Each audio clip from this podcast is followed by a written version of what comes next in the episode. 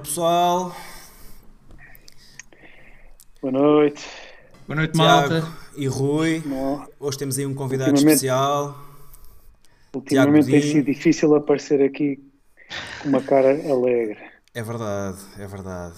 Pessoal, deixem-me apresentar eh, o Tiago Dinho. Tiago Dinho, o nosso convidado desta noite, membro do Falar Benfica, um, um local onde eu pessoalmente gosto bastante de ir eh, cultivar o meu benfiquismo. Sou, sou um seguidor eh, quase, ou, sigo o vosso podcast quase de forma religiosa, Tiago.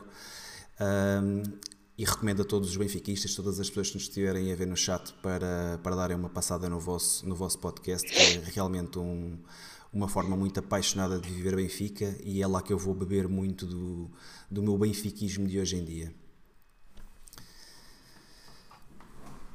Muito obrigado, Bruno. Muito obrigado. Epá, eu, nó- eu- nós temos sempre a sensação que por vezes se calhar exageramos, até porque por norma nós fazemos sessões de mais de duas horas e meia eh, e ficamos com a, com a ideia que às vezes até é um bocadinho contraproducente. Eh, queria começar por agradecer-vos o convite, era para ser de uma forma diferente. Eh, o repto era que isto fosse um live direto do Dragão. Infelizmente, embora tivesse bilhete, eh, acho que hoje em dia, e para, para se calhar, hoje não é uma noite fácil para fazermos piadas, mas acho que é mais fácil eu, algum de nós apanhar o Covid, como aconteceu comigo, do que o Benfica ganhar ao Porto. Infelizmente, Eh, é o Estavam oitavo oito jogos seguidos. oito jogos seguidos. uh, sem, sem vencer o Porto uh, e, portanto, hoje nós também sabíamos todas as condicionantes que existiam do pré-jogo. mesmo assim, conseguiu-se, pelo menos para mim, embora é uma derrota, é uma derrota justa. o Porto venceu bem, embora o Benfica, espero que no fim do jogo possa, possa falar naquilo que infelizmente temos muitas dificuldades em falar, que é em todas as condicionantes que existem externas ao jogo, eh, entre elas o VAR, eh, porque o VAR veio para trazer eh, justiça e verdade àquilo que são as decisões das equipas de arbitragens, aquilo e é flagrante eh, no primeiro lance do gol do Futebol Clube do Porto, não me parece que com VAR seja admissível eh, que aconteça. E já ontem, e já ontem, e por acaso o nosso adversário de hoje eh, fez questão de fazer de comunicar sobre isso, sobre isso hoje. existiu um lance que envolve um adversário direto, em que um jogador deveria ter sido expulso e que não foi, e que entretanto marcou três golos. e portanto, o Sport Lisboa Benfica convém que seja mais proativo naquilo que é a defesa dos seus interesses. Eh, por caso contrário, embora nós tenhamos que fazer muito mais, eh, isso é obrigatório, nós eh, não podemos desculpar as nossas derrotas e a nossa incompetência que temos demonstrado ao longo dos últimos, das últimas três épocas. Só com fatores externos, mas também não podemos ignorar que esses fatores externos existem e a verdade é que eles continuam a existir e continuam-nos a prejudicar bastante. Já vamos falar um bocadinho melhor sobre, sobre a arbitragem. Tiago, queria que me, que me falasses um bocadinho daquilo que foi o, o, esquema tático escolhido pelo, pelo Nelson Veríssimo. O que é que te pareceu? O que é que te pareceu o 11 inicial? Desde logo a alteração, não é? O principal, deixámos de jogar com, com os três centrais. No primeiro lance do jogo eu fiquei logo com dúvidas, porque se repararem, na bola de saída temos os, temos os três jogadores atrás e depois o resto da equipa posicionada no, no meio campo e sai logo um lançamento longo. Eu fiquei, fiquei na dúvida se, se iríamos manter os três centrais ou não. Depois percebeu-se que não, que estava, estava André Almeida lateral esquerdo, Gilberto lateral direito, uh, 4-4-2, Everton e Rafa iam trocando nas alas uh, durante, durante quase todo o jogo, e depois Gonçalo Ramos e Aramchuk à frente. Essa foi a principal novidade para o jogo. Uh, Notou-se um Benfica, uh, pelo menos a entrada, completamente diferente da, da semana passada, entramos, entramos melhor, o jogo, o jogo estava estava equilibrado. Eu diria que o jogo teve, teve equilibrado uh, a maior parte da, da, primeira parte, até pelo menos ao primeiro gol do, do Porto. Uh, a partir daí notou-se que o Benfica ficou, sentiu-se sentiu abalado com, com, o gol do Porto. Uh, baixámos ali um bocadinho depois no, no final da primeira parte. Depois na segunda parte entramos bem, uh, conseguimos reduzir logo nos primeiros minutos e depois aconteceu o André Almeida, uh, que já tem sido, tem sido habitual também já no, durante, durante toda esta época. Uh, não está não tá ao nível de, daquilo que é exigido para um clube como, como o Benfica e prejudicou, e ainda por cima custa ainda mais sabendo que é o capitão. O Benfica acaba de fazer o 2-1, pode, pode voltar a entrar no jogo e faz aquele disparate. É? E depois, a partir daí, viu-se que, que, íamos ter muitas dificuldades, ainda conseguimos ter ali uma, uma situação, uh, mesmo, mesmo a seguir à expulsão, ainda temos ali 10 minutos em que conseguimos estar por cima no jogo. Uh, Pareceu-me que o Benfica, mesmo assim, conseguia estar por cima no jogo. Aproximámos ali algumas vezes da, da área do Porto. Depois temos a situação do Gonçalo Ramos, podia ter feito, podia ter feito gol. O passo do Rafa também não, não foi o melhor. Uh, não fizemos gol, depois a partir daí uh, sentiu-se que, que, dificilmente voltaríamos a, a ter outra ocasião daquelas. Uh, e depois foi. Porto acabou por marcar mais um e a partir daí também não, o jogo ficou, ficou um bocado sem história. Rui.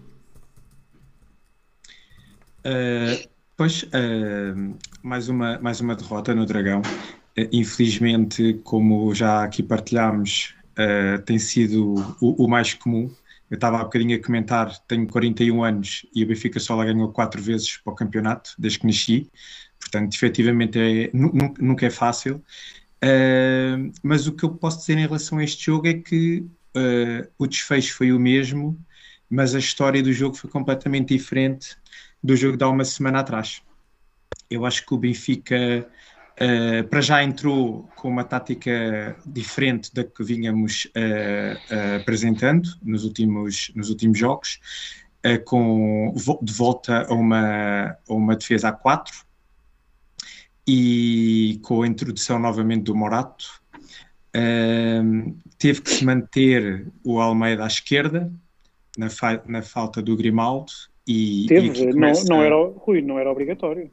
Sim, sim, deixa-me só terminar. Eu, eu acho que aqui começa-se uh, uma vez mais, é claro, uh, o, o desnorte que aconteceu na construção deste plantel, onde, apesar de se despejarem milhões em contratações, uh, não temos um, um, defesa esquerda alternativo minimamente decente. A alternativa, diria eu, era o Gil Dias, mas eu acho que o Gil Dias, numa defesa a 4, não tem o um mínimo de condições para, para, para ser o lateral que se pretendia num jogo com esta dimensão e, portanto, por isso eu disse tivemos que ir de Almeida, mas ok, pedimos ir de Gil Dias, não sei se seria melhor, muito honestamente. O Lázaro, o Lázaro e... estava no banco. O, Lázaro também não me convence, muito honestamente. Mas, mas pronto, mas não, só para, entrou... só para dizer que havia outras, outras alternativas. Ah, mal, mal, fora, que não, nem que fosse o Gonçalo Ramos, podia jogar a lateral, há sempre alternativas, não é? Pronto. Uh, mas o Benfica acabou por entrar eh, bem. Uh, acho que os primeiros 20, 25 minutos o jogo foi muito equilibrado, diria quase um jogo sem balizas, com muita luta a meio campo, uma coisa que nós não conseguimos fazer no, no primeiro jogo, em que tivemos completamente encostados às cordas durante a primeira meia hora de jogo. O Benfica hoje conseguiu uh, dar muita luta ali no meio campo e até que uh, tivemos aquele lance em que uma jogada muito bem construída a nível coletivo conseguiu o Rafa isolar o Yaremchuk e ele falha um, esse, esse, lance isolado uh, e depois na uma ou duas jogadas a seguir sofremos, sofremos o, o primeiro gol do, do Porto, ou seja, para mim foi um lance capital do jogo, aquele falhanço do, do Yaremchuk. E depois, tal como o, o Tiago Godinho já referiu, a, a, meu ver, e acho que para quem tem olhos é, é, fácil de ver, o primeiro lance, o primeiro gol que, do Porto foi precedido de mão do Fábio Vieira. E, e só o VAR e a Sport TV é que não quiseram ver que tal aconteceu, mas felizmente que basta passar uma vez que ao dia 2 uh, tudo se recupera e, e, acho que já está disponível para todos os que queiram ir procurar o lance é claro de, de Depois uh, desnorteámos, sofremos logo o segundo gol em 3 minutos. Foram aqueles 3 minutos foram capitais e o jogo aí diria que ficou praticamente entregue. Uh, no regresso da segunda parte, uh, conseguimos entrar bem, reduzimos. Uh, também uma boa jogada, boa finalização de Yaremchuk. Uh, e depois, como o Tiago Fernandes disse, pois o André Almeida não teve a capacidade de ter sangue frio e, e cabeça para não ter entrado daquela maneira no lance a meio campo, uh, acabou por ser expulso e aí a coisa complicou-se muito. Isso foi aos 50 e poucos minutos. Apesar de tudo, durante ali 10, 12 minutos, mesmo com 10, eu acho que o Benfica teve a capacidade de, de ir para cima de, em algumas situações do Porto, de se manter afastado da sua área. Uh, e isso acabou com aquele lance do Gonçalo Ramos, naquele contra-ataque rápido em que o Gonçalo Ramos podia ter marcado e, e o Zaidu tirou em cima da linha de gol. Depois, com as substituições do, do Veríssimo, acho que a equipa morreu. Uh, os jogadores que entraram puxaram a, a, a, equipa muito para trás, perdemos a capacidade de sair rápido nas transições, com a menos eu acho que era crucial. E depois pronto, com o terceiro gol do Porto, basicamente foi só o jogo arrastar-se penosamente uh, até ao seu fim e, e, e, pronto, e infelizmente estamos a sete pontos, quer do Porto e quer do Sporting e parece-me que está mais um, um, um objetivo da época muito difícil de alcançar. Tiago.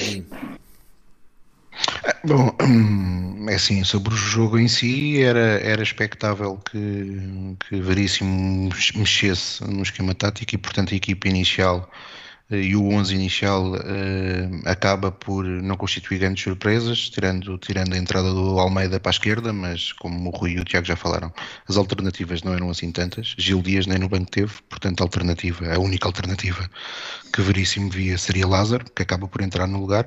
Eu, eu, tenho, eu partilho a mesma opinião do, tanto do Tiago como do Rui. A equipa do Benfica entrou personalizada, entrou mais focada.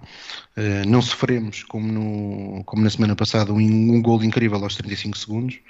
Uh, e portanto, os primeiros 20 minutos do Benfica sendo claramente ou não estando por cima do jogo, o Porto tinha, tinha, tinha, tinha um controle sobre, sobre a partida. A verdade é que a equipa do Benfica teve mais personalizada. Uh, e o lance do Yaramchuk uh, acaba por definir um pouco o resto da partida, porque o Yaramchuk falha, falha, é uma boa defesa do guarda-redes do Porto e logo de seguida temos o lance que dá origem ao primeiro gol do Flóculo do Porto, que é um lance irregular. Acho que é evidente. Uh, depois com o segundo gol, de facto, creio eu que todos nós pensámos que podíamos assistir a algo similar àquilo que aconteceu na semana passada, até porque foi, foi, foi três minutos depois. A verdade é que a equipa do Benfica conseguiu uh, aguentar até ao fim da primeira parte e, e, e, e não se desmontar uh, como até seria se calhar expectável. E na segunda parte, para mim, há um fator importante na, na forma como a equipa do Benfica jogou até à saída do Rafa, que é o Rafa que na primeira parte tinha sido uma nulidade, subiu bastante produção e essa subida de produção, com a equipa também uh, a acreditar mais que era possível uh, a obter alguma coisa do Porto, até porque do jogo e não tínhamos nada, não tínhamos propriamente nada a perder, já estávamos a perder o jogo por 2-0, portanto uh, tínhamos que ir à procura do resultado. A verdade é que a equipa do Benfica faz o golo, mesmo com, com o lance in, inacreditável do André Almeida, que deita tudo a perder a verdade é que a equipa do Benfica teve até às substituições mais por cima do jogo. As substituições eu concordo com, com aquilo que o Rui disse, porque parece-me que a saída do Rafa e, e, o Rui disse algo que para mim é importante, de facto, nós nos últimos anos uh, descarregámos para cima deste plantel muitos milhões, mas muitos milhões mal, mal gastos. E a verdade é que o Benfica tem um, um único desequilibrador, que é Rafa. Eh, e tiramos Rafa e a equipa fica órfã. Não tem ninguém que consiga desequilibrar. E sendo verdade que Everton não esteve melhor do que aquilo que tem sido habitual, não é Rafa. E portanto, se o Benfica sentiu na primeira parte a falta de Rafa, eh, a partir do momento que Rafa saiu, a equipa eh, deixou de ter capacidade de, ainda por cima jogar com menos um, de conseguir apanhar o, o Futebol Clube Porto em contrapé Uh, e depois, além disso, são feitas as três substituições e se eu não estou enganado, ao fim de 2, 3 minutos, sofremos o 3-1. E portanto foi arrastar o jogo até ao fim. Uh, creio que acabou por ser um resultado uh, infelizmente expectável por tudo aquilo que, aconteceu na última semana.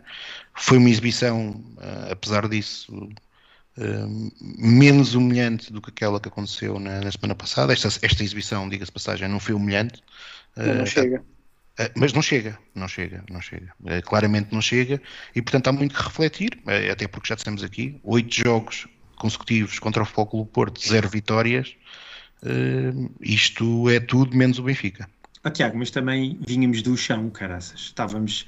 O, o que se passou no, na, na, última sim, semana e durante, meia. Durante toda a semana. Não é? E com a, derrota, com a derrota, essa sim humilhante, como tu estavas a dizer no Porto, e depois aqueles dias seguintes com tudo o que se falou, epá, a equipa estava caco, né? estava destroçada. E apesar de tudo, uh, a forma como se apresentou até foi algo surpreendente, porque acabou por, lá está, recompor-se minimamente epá, e, e, dignificar minimamente a camisola que estava a vestir, não é? Porque tinha tudo para correr muito mal este, este jogo, não é? Tinha, tinha. Eu, eu, por acaso gostava de dar uma nota porque eu creio que houve, que, houve, que houve, jogadores, embora eu não acho que eles tenham feito, um deles eu já vos tinha dito antes do programa, para mim demonstrou mais uma vez que é incompreensível como é que uh, não tem sido titular nos últimos, nos últimos meses, que é o Morato.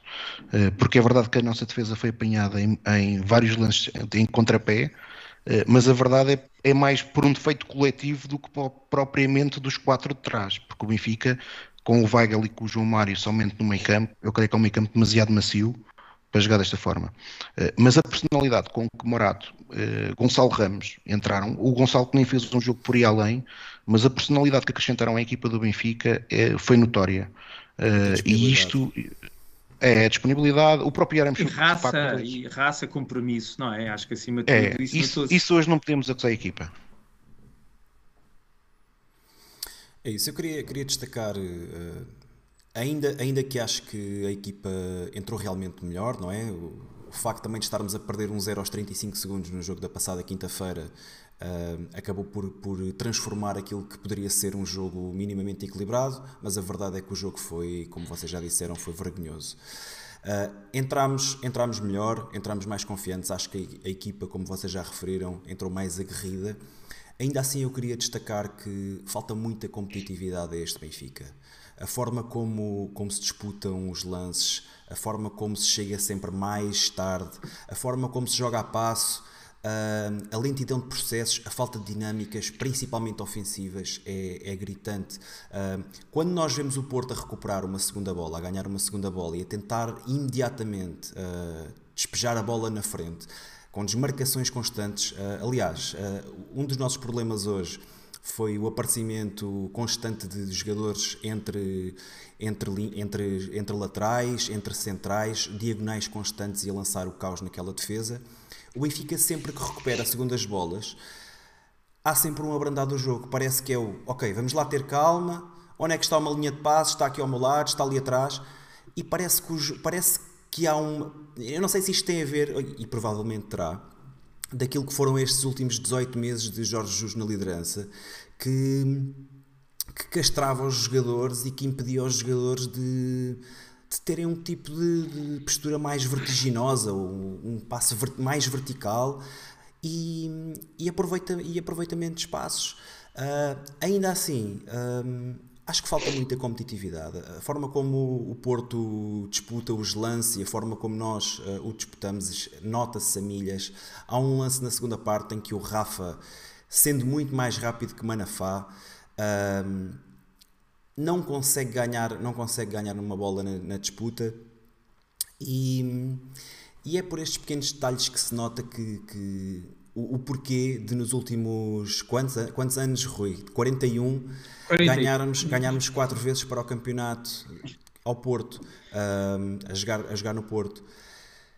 E, e, penso que é um bocadinho isto, falta, falta DNA, uh, falta atitude, falta personalidade a esta equipa. Um, não era expectável que, que Nelson Veríssimo em, em dois dias conseguisse fazer o que quer que fosse. Uh, ainda assim, mais uma vez, venho destacar que acho que a equipa entrou melhor, entrou mais aguerrida, mas lá está, dois dias não dá para fazer uh, absolutamente nada. Mas gostava, gostava, de ver, uh, gostava de ver outra atitude ao longo, ao longo daquilo que será, que será o tempo de trabalho do Nelson e que, e que ponha a equipa a jogar para a frente, que ponha a equipa a jogar mais rápido, a disputar os lances de forma mais intensa. Um, e no fundo é isso, no fundo é jogar um bocadinho à Benfica. Que é, acho que aquele, aqueles 11 que, entram, que entraram em campo na passada quinta-feira e que entraram hoje um, têm muita dificuldade em fazer isso. Há uma lentidão de processo enorme e, e vou-me ficar por aqui. Em relação às substituições, Tiago Dinho, uh, já falámos na, na troca do Deixa-me só fazer uma pergunta, Bruno. Uhum. Deixa-me só fazer uma pergunta. Vocês, uh, se fossem vocês os treinadores, entrariam com este 11? O 11 que começou? Eu não. Passa a bola, passa a bola ao Tiago Dinho. Eu não teria entrado. Eu teria entrado com três médios. Eu, eu, eu, eu, eu entendo tudo o que o Bruno está a dizer. Eh, mas também creio que muito aquilo que ele, está que, ele, que ele acabou de dizer é a responsabilidade do esquema tático com que nós temos jogado. E eu tenho sérias dúvidas que o Benfica, neste momento, tenha no plantel jogadores com capacidade para jogar tanto em 3-5-2 ou 3-4-3, como estávamos a jogar, ou eh, só com dois homens no meio campo. Eu hoje teria jogado com, dois, com, com, três homens no meio campo, teria jogado com o Weigl, com o Paulo Bernardo e com o João Mário. Uh, e teria jogado à frente eu até jogaria com o Gonçalo, porque aquilo, aquilo que foi a ideia, pelo menos que me parece que foi a ideia do Veríssimo, eh, eu creio que é inteligente eh, e que no jogo acabou por se concretizar. Se vocês reparassem, eh, o Benfica, quando no, no momento de pressão, o Yaramchuk era o homem que estava mais avançado, o Gonçalo recuava para o meio campo. Porque o Gonçalo tem uma capacidade de ligar o jogo uh, até da sua própria formação, porque o Gonçalo, a for, grande parte da formação, mesmo dentro do Sport Lisboa Benfica, foi a jogar no meio campo e, depois é que foi avançando no terreno, de facto, por uma característica que ele tem que é indiscutível, uh, que é marca golos Uh, como se não houvesse amanhã. Infelizmente, este ano a coisa não está a correr tão bem, mas foi esse o seu percurso, foi de meio campista para avançado. Normalmente costuma ser ao contrário, não é? Que é, temos um miúdo que é, tem muito talento a jogar avançado e depois vai recuando. O Gonçalo foi o oposto. E, portanto, eh, eu, eu, a capacidade que o Gonçalo tem de uh, ganhar terreno e de ser associativo com os seus colegas, eu teria jogado com o Rafa, com o Everton e com o Gonçalo à frente. E com o Paulo Bernardo uh, e o João Mário uh, à frente do bairro. Dar mais presença ao meio campo. Exatamente. Olha, eu, eu, concordo com o Tiago, eu também tinha entrado com o terceiro médio, uh, até porque acho que isso daria ali muito mais consistência e mais posse de bola à, à, à, nossa equipa, mas, mas ficava com um trio de ataque diferente. Eu jogava com Rafa, Gonçalo Ramos e Eremchuk, tirava o Everton porque, porque acho que precisamos de ter alguém que fixe os centrais e eu gostei muito da forma como Yaremchuk foi capaz de receber a bola, de dar luta, de deixar a equipa subir, respirar e, e, acho que é sempre importante numa equipa como a nossa ter um jogador como, como, como esse. E depois sim com o Rafa e o Gonçalo Ramos como o Tiago, gostei muito da palavra do associativos, são jogadores que efetivamente se dão muito a, a, estes, a estas a interlinhas e acho que com um jogador como o Paulo Bernardo podíamos aqui ter eh, criado uh, mais desconforto à, à, equipa do Porto no ataque e, por outro lado, sermos mais consistentes uh, ao nível defensivo. Mas, mas é assim, mas tiro o chapéu ao Veríssimo por ter tido a coragem de, de, de entrar com, com dois pontas e de querer, de querer arriscar, mas, mas acho que infelizmente não, não, não correu bem. Eu acho, acho que, que, essa, essas, é, que o, o, facto de reforçarmos o, ali o meio campo com a entrada do Paulo Bernardo ou, ou do outro, é, o que poderia trazer de bom era o facto de libertar um bocado o Rafa e o Everton de daquele trabalho mais defensivo, não tanto aquela preocupação defensiva, que são jogadores que claramente não têm esse, não têm esse perfil.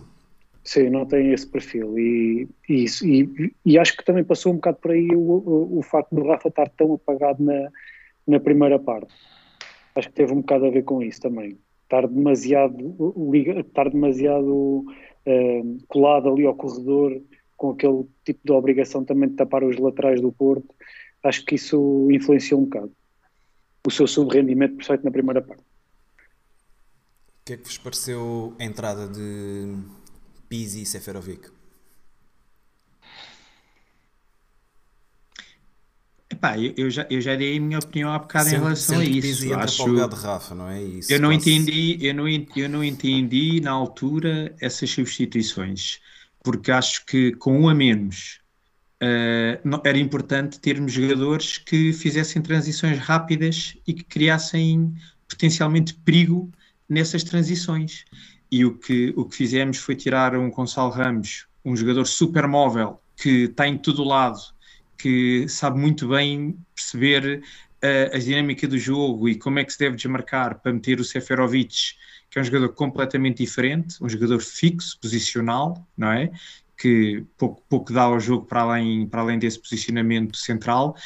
E depois tirar o Rafa, que epá, apesar de não estar a fazer um grande jogo, tinha acabado de, de, de, fazer uma assistência para golo e ter criado aquele desequilíbrio em que conseguiu ali fazer outra assistência para o Gonçalo Ramos para meter um basicamente, basicamente é o único que cria desequilíbrios portanto sim, tirar, sim, tirar o Rafa naquele momento para além, para além desse criar de desequilíbrios é um jogador que chega rapidamente com a bola ao ataque não é? e acho que nesta altura com a menos precisávamos disso. E entre o Pizzi lá está, é um jogador que dá outras coisas ao jogo, é um jogador mais posicional, é um jogador que protege melhor a bola, que é capaz de melhor no passo curto, mas que não era isso que precisávamos, estávamos a perder. Se estivéssemos empatados ou a ganhar, entendi essa substituição.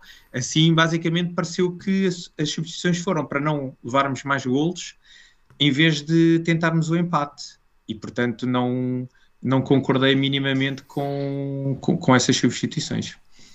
Sim, eu não, eu não consegui mesmo perceber a substituição do Rafa. Estava a ser o melhor em campo até à altura, provavelmente. Uh, não, sei, não sei se ele teve alguma queixa física, eventualmente pode ter acontecido, mas acho que não foi o caso. Porque, lá está, se, se o Rafa é, é, o jogador que está, que está a causar mais desequilíbrios e se parece ser o único capaz de conseguir levar a equipa para a frente, porque qual é que é a mensagem que estamos a passar para dentro de campo ao, ao tirar Rafa e a colocar Pizzi? Um, não sei, mais uma vez, uh, pode ter havido ali alguma coisa que nos tenha passado, Rafa pode-se ter queixado de um toque, ou... não sei, pareceu-me pareceu bastante estranho. Tiago Dinho, nós, nós costumamos uh, destacar uh, um jogador ou costumamos associar alguns destaques positivos uh, para no final atribuirmos um, um bigodeiro. Uma vez que hoje não me parece que seja, que seja motivo para atribuir esse bigode de ouro, quais é que para ti foram os destaques positivos na, na equipa? Olha, vou, volto a repetir, gostei muito de Morato, mais uma vez. Acho que é um. O Morato eh, nós daqui a pouco já vamos falar sobre isso, mas há um conjunto de jogadores no Benfica que é incompreensível como é que não tinha mais minutos. Morato para mim é um deles, Gonçalo Ramos também, uh, e destacava o Gonçalo e o Morato por isso mesmo, porque uh, Morato tem um lance na segunda parte, não sei se vocês recordam, que ele tem uma perda na, na segunda, na primeira parte, já temos a perder 2 né? tenta, tenta, passar Sim. ali no meio de dois. Exatamente, e ele perde a bola e ele resolve. E ele Pá, Bom, Portanto, Tiago, resolve. Tem a diria, parte... diria que foi mais com incapacidade do avançado do que com. Pronto, ele foi lá buscar, é verdade, mas.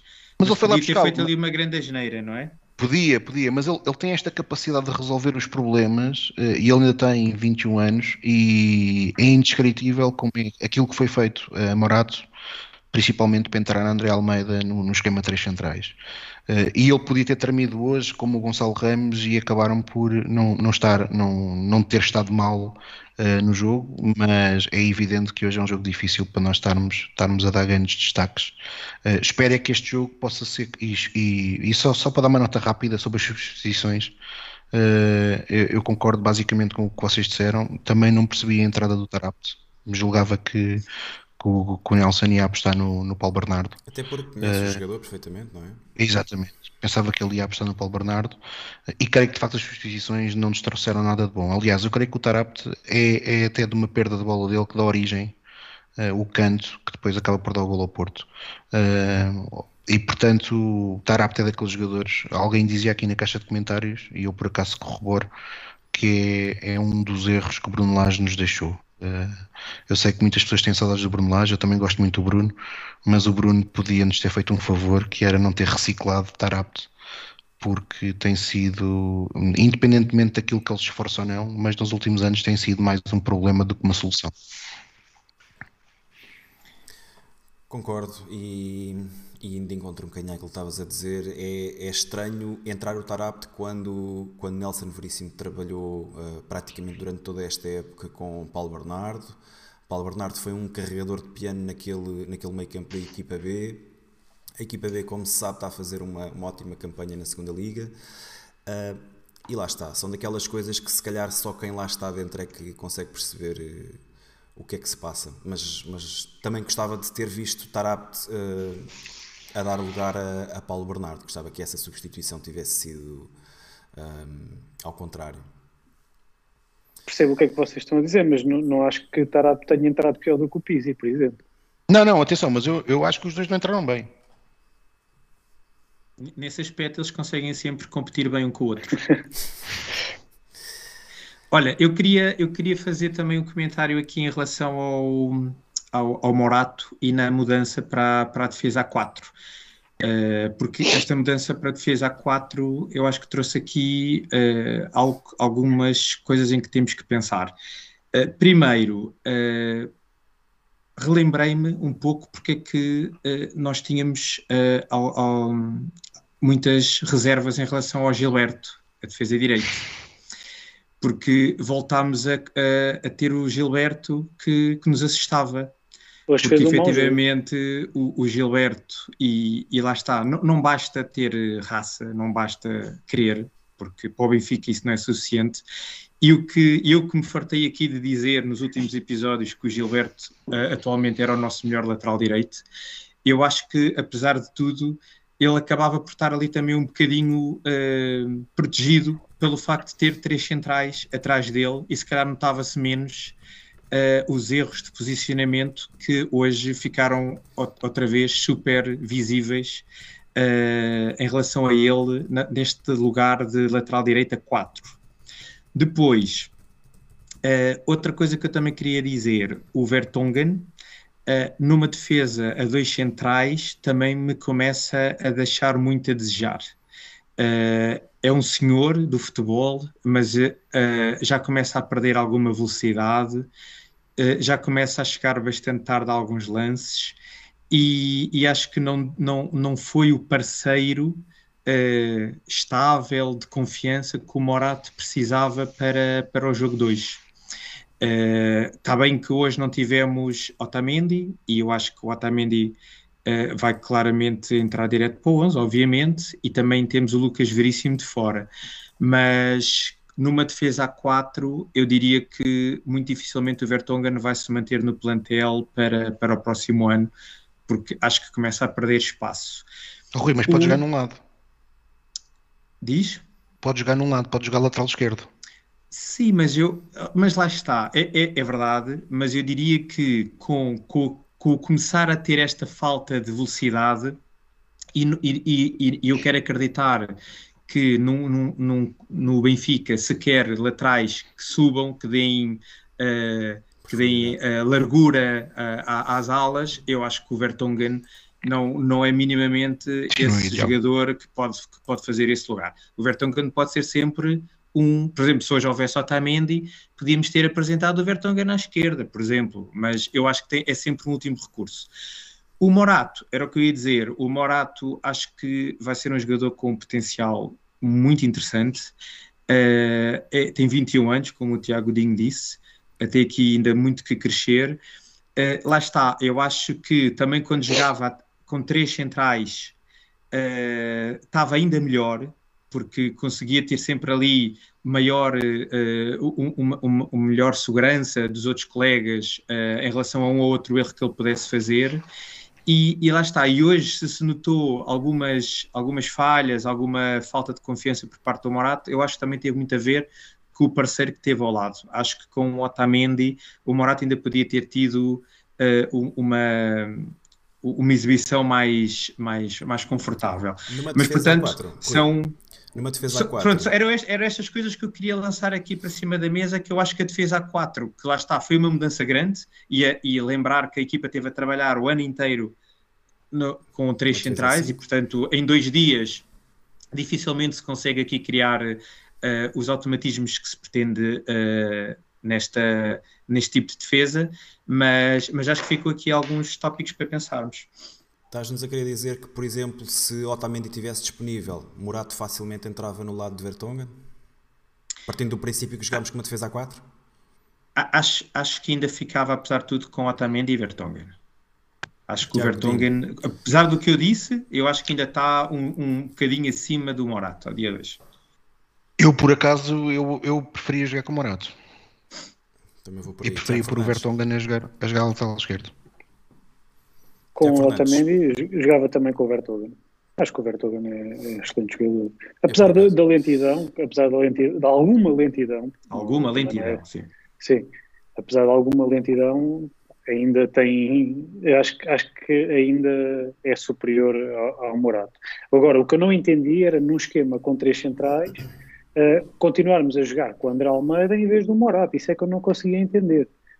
Agora, numa defesa só com dois, só com dois centrais, eu, eu apostaria também Otamendi e Vertonghen. Sendo o terceiro central, o Morato. Otamendi e Morato numa defesa a 4. Acho que o Morato oferece mais oferece mais qualquer coisa. Acho que o Vertonghen é muito macio. Uh, tem boa saída de bola, é um senhor, é um gentleman, etc. Mas o Morato traz uma agressividade que, que o Vertonghen não tem. E, e acho e que o Vertonghen assim, já começa, começa a e, perder e o Ver, muito, e muita bola nós, nas costas. Eu digo-vos uma coisa. O Vertonghen, deixa-me só dizer isto, Tiago, teve, uh, quer na Bélgica, quer no Tottenham, onde jogava antes, tinha, estava sempre numa defesa com três centrais, que eu acho que ele beneficia dessa tática, ok? Ele sempre descaído para a esquerda. Aí a, a dois, a dois eu acho que vai sempre ficar mais exposto. Sim, mas no Tottenham, o Tottenham nem sempre jogou com três centrais, aliás. Foi Mas uma mais mudança até Muitas vezes jogava, Tiago. tendia a jogar com três centrais. Jogava Vertonghen, Alderweireld e Sanches. E Só ter coragem mais- era para o Ana mas, dupla ser Morato de Tomás Araújo. Mas ainda temos o Lucas Veríssimo, atenção, que espero que venha e eu acho que aí é de caras no 11. Só para terminar este capítulo, e uma vez que vocês falaram no Gilberto, eu só tenho que dizer que se fosse o Gilberto a ter a oportunidade do Yaremchuk, a bola tinha entrado. Ah, Nosso sim, é possível, é possível. Sim, Nosso melhor sim. finalizador. É verdade. Então ali nada a meio dizer, descaído nada a a dizer. Ali, ali é forte. Aquele golinho ali entrava. Bem, chegámos a um, a um bigode de que nem acaba por ser um bigode de. Ah, não foi consensual esta escolha do Everton de Cebolinha. Ah, em defesa do Everton, eu tenho que dizer que hoje gostei particularmente do facto de ele ter eh, ido bastantes vezes para cima e de ter ganho os lances de um para um contra, contra alguns defesas do Porto. Ah, não fez uma exibição de encher o olho, ninguém fez. Um, ainda assim, eu destaco, parece que Everton beneficiou claramente da troca de treinador, sentiu-se se calhar a chicotada, na, a chicotada e, e, e acho que se calhar vai dar um boost de confiança necessário para, para este jogador. Não sei se vocês querem acrescentar alguma coisa. Eu posso só dizer que foi- era, era muito difícil destacar aqui alguém que tenha sido um bigodor. Acho que o Everton beneficia também é do facto de ter estado muito em baixo durante, durante muito tempo e hoje ter sido mais ou menos, e, e por isso também é mais fácil de destacar. Eh, mas acredito naquilo que tu disseste, Bruno, que, que o facto de entrar um novo treinador, conseguir moralizar, eh, moralizar os jogadores, pode, pode ser aqui influente para, para o Everton. Pode ser o, ali o, eh, a mudança de chip, é, o catalisador, a mudança de chip que, que, que ele precisava. Ter ali mais confiança da parte do, do treinador, uma mudança de sistema. Vamos ver. Mais liberdade, mais liberdade. Eu, eu, eu acho que o Everton se sentiu hoje mais confortável no, a jogar em, neste 4-4-2 do que naquele 3-5-2 ou 3-4-3, sei lá bem o que é que a gente jogávamos, em que eu acho que ele se sentia muito preso taticamente e eu acho que ele hoje teve um pouco mais de liberdade para, para ir para cima do- dos adversários e, e ainda lembro-me ali de dois ou três lances que ele conseguiu passar o lateral e, e- e cruzar e criar eh, algum, algum perigo junto à área do Porto e, acho que o Everton, para também estar aqui agora, estarmos a falar nele, acho que também beneficiou de ter estado mais minutos em campo com os colegas.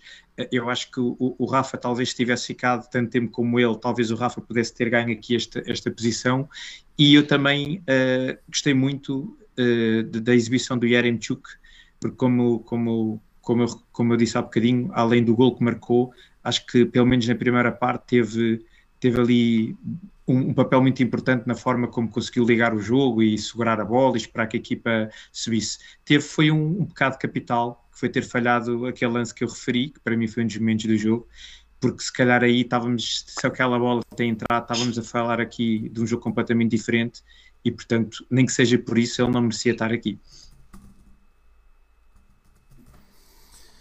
Muito bem, vamos falar de, de um tema que vocês já abordaram, que é este bonitão que aqui está, o Sr. Hugo Miguel.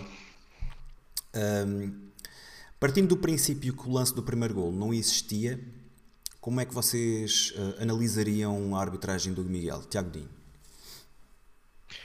Sim, eu, a arbitragem em si, eu não sou propriamente fã do Hugo Miguel, eh, até porque tenho o histórico dele contra nós não é propriamente muito interessante, com erros graves em vários jogos, eh, a nosso prejuízo. Mas hoje eu creio que a arbitragem dele até foi relativamente fácil, até porque os jogadores não complicaram muito eh, e, portanto, ele não tem grandes erros de juízo, exceto do lance do, do golo, que me parece, parece-me, quer dizer, vendo as imagens é evidente que o lance é irregular e não consigo compreender como é que o VAR E e, ele para aqui até mim está um bocado desculpa- desculpabilizado por causa disso, né? Ele- ele- Ali eh, em live é difícil perceber se a bola vai ao braço ou se vai ao peito. Sim, né? sim, Agora sim, o é VAR difícil. Tem, o, o VAR tem a obrigação de, de ver, por isso é que ele aqui está um bocado desculpabilizado por causa disso. não, com- completamente Tiago, até, até, até porque vocês há pouco vocês há pouco diziam isso eh, dos lances da Sport TV eh, e de facto a, a a primeira repetição que é mostrada na Sport TV de facto até dá a ideia que o lance até é regular pelo menos fica a sensação que a bola bate no peito Uh, mas depois de vermos o lance com, com, imagens decentes, percebemos que o gol é de facto irregular. Uh, e portanto é uma, é, uma, é uma arbitragem marcada por um lance que acaba por condicionar todo o jogo, porque lá está, nós estamos a falar no lance do Yaramchuk, o Rui dizia bem, podia ser um jogo completamente diferente, como também poderia ser um jogo completamente diferente se este lance tem sido invalidado. Porque se este lance é invalidado, o jogo ficava 0 a 0 e, portanto, se calhar o Yaramchuk, o primeiro gol do jogo, é, seria aquele da segunda parte. Mas isso já é um se que nós não vamos saber. A verdade é que mais, é, é mais uma vez um lance grave que eh, retira, neste caso, o Benfica do jogo. Eu, por exemplo, nos lances na semana passada, existiu muita discussão dos foras de jogo. Eu, dos foras de jogo, eh, e hoje aconteceu o mesmo naquele lance, se vocês recordarem do, do PP, exatamente 8 centímetros, aquilo que para mim é incompreensível é como é que em Portugal se continua a perder tanto tempo para validar um gol é, daquele. É verdade, fogo. 3 minutos. E como, é que, e como é que num lance destes é, é decidido de forma tão rápida e nem, e nem, se, nem se chama o árbitro sequer para analisar o lance? Exatamente, é, é, que isto, é que isto é que não é compreensível. Quer dizer, um lance em que nós estamos a falar de linhas, em que nós partimos do princípio que é uma tecnologia, que a única coisa que tem que ver com as regras que existem é se está fora ou não,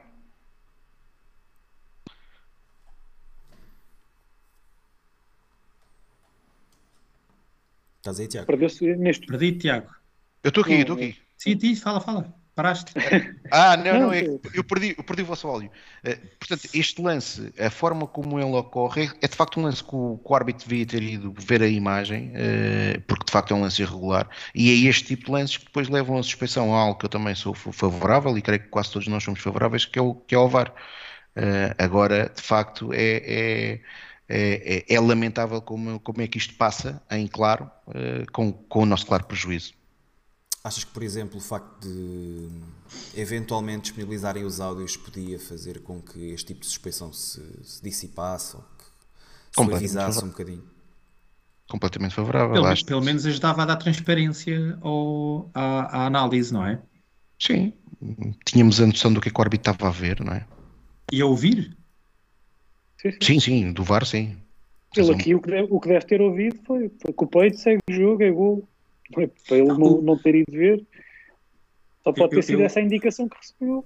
De tudo o resto, não faz sentido, não é?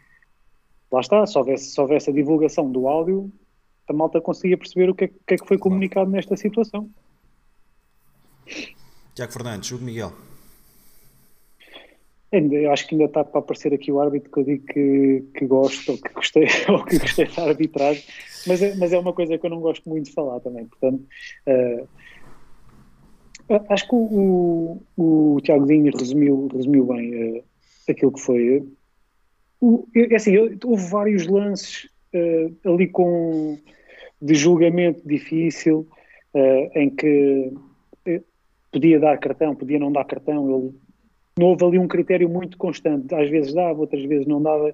Essa parte uh, não, não foi muito clara qual, qual, seria, qual era o critério dele durante todo o jogo. Depois te, temos esse lance uh, capital, né? mas que neste, neste caso ele até está desculpabilizado porque quem tem mais obrigação de identificar aqui a situação é o, é o VAR. Uh, mas pronto, e tudo o resto, não, não, eu, eu não, não, não, sou grande fã deste tipo de arbitragens. E depois acho que se perdeu muito tempo durante este jogo. Só na primeira parte, uh, entre lesões, entre decisões do VAR, perdeu-se imenso tempo. E o jogo quebra, quebra muito o ritmo do jogo. Uh, não, gosto, não gosto dos jogos assim, sempre parados. Uh, mas pronto, nota negativa para o árbitro, na minha opinião. Rui. Uh, Bom, eu, eu acho que a primeira coisa que nós temos que começar a fazer é não, não basta pôr ali a fotografia do árbitro, temos que começar também a pôr a fotografia do, do VAR. Porque eu acho que cada vez mais os árbitros são bonecos calitão.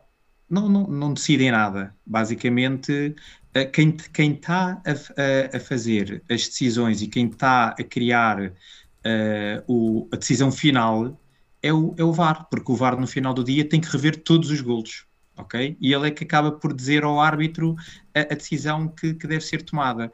E, portanto, tal como vocês já disseram, neste, neste lance era muito difícil para o árbitro perceber, a perceber-se que tinha havido ali o ajeitar com, com a mão, efetivamente. Agora, isto para o VAR é inacreditável como é que, como é que isto não se vê. E, e a questão é que uh, o, o, VAR, no final do dia, e, e isto liga com a questão das linhas e do tempo, tem lá alguém humano que está basicamente a, a, decidir, não é? Não é um robô. E, e portanto, quem, quem, já, quem já roubava o Benfica e quem já tomava decisões erradas quando estava em campo, no VAR vai continuar a fazê-lo, se é para isso que ele está lá. E portanto, eu, eu acho que uh, o, o VAR cada vez é mais decisivo. Ainda ontem no jogo do Sporting vimos como é que é possível o Paulinho não ser expulso naquele lance, não é? Porque é, é porque eu acredito que para um árbitro que está ali no, no calor do jogo possa não ter noção, possa não reparar, mas o VAR tem todas as condições para ver, não há dúvidas. Mas é para isso que serve, serve, o VAR, não é? Para isso é que serve o VAR, exatamente, para, para, para analisar com tempo ou, ou, com algum tempo, não é? Também não pode estar lá 10 minutos, mas tem tempo para rever o lance. Como aqui, gente estamos aqui a ver qual é a dificuldade de perceber que a bola bateu no braço, não é? E portanto, isto para além de parecer que é premeditado, depois também parece que chegamos sempre à conclusão que eles enganam-se sempre contra o Benfica. E, e, se fosse ao contrário, eu tenho a certeza que, este, que, que o Benfica, este gol seria anulado ao, ao, ao Benfica, não é? E, e mais, uh, mesmo no lance que foi anulado dos 8 centímetros de fora de jogo do Porto, eu tenho a certeza que tinha havido falta sobre o André Almeida antes, não é? E isso nem, nem se, bom, não sei se foi avaliado ou não, mas pelo menos lá está, Sport TV, que eu acho que também não tem estado bem, no, ou nunca esteve bem, se calhar, nos últimos anos as repetições efetivamente são escolhidas a dedo, não é? E este lance que estamos aqui a ver, eu acho que houve uma única repetição no, no jogo inteiro. Depois houve uma série de repetições com lances de costas, em que não se consegue ver. Muitos lances a dar o golo, espetáculo, é um golo, mas tudo de costas, e é um lance de golo. Portanto, a, a, minha sugestão é que a gente comece a não pôr só aí a cara do Hugo Miguel, tem que estar também, neste caso do Tiago Martins, não é? Ou Tiago, como é que ele se chama? Tiago qualquer coisa, que, que ele é que acabou por ser decisivo neste, neste encontro. Não é? E lembrar que esse senhor foi aquele que ia parando às urgências dos hospitais porque levou com uma, moeda. uma moeda a 10 centímetros ao lado, 5 cêntimos, não é? Portanto, há, há, que não esquecer quem são as pessoas que andam aqui a, a tomar este tipo de, de decisões. E, portanto, tirando isso, epá, aquilo, aquela pergunta que tu fizeste, se esquecermos isto, não é? O resto, acho que o, o árbitro acabou por estar minimamente bem, não é? Os amarelos acho que foram bem mostrados, os lances, houve ali alguns lances duvidosos, também não, não nada a levantar, mas, mas pronto, acho que é, este lance marcou, marcou o desafio e, e é inacreditável porque alguma coisa o VAR lhe disse, porque ele nem foi ver ok? Nem houve a questão do, dele ir lá claro, validar. responsabilização do, do não é? Miguel, não é?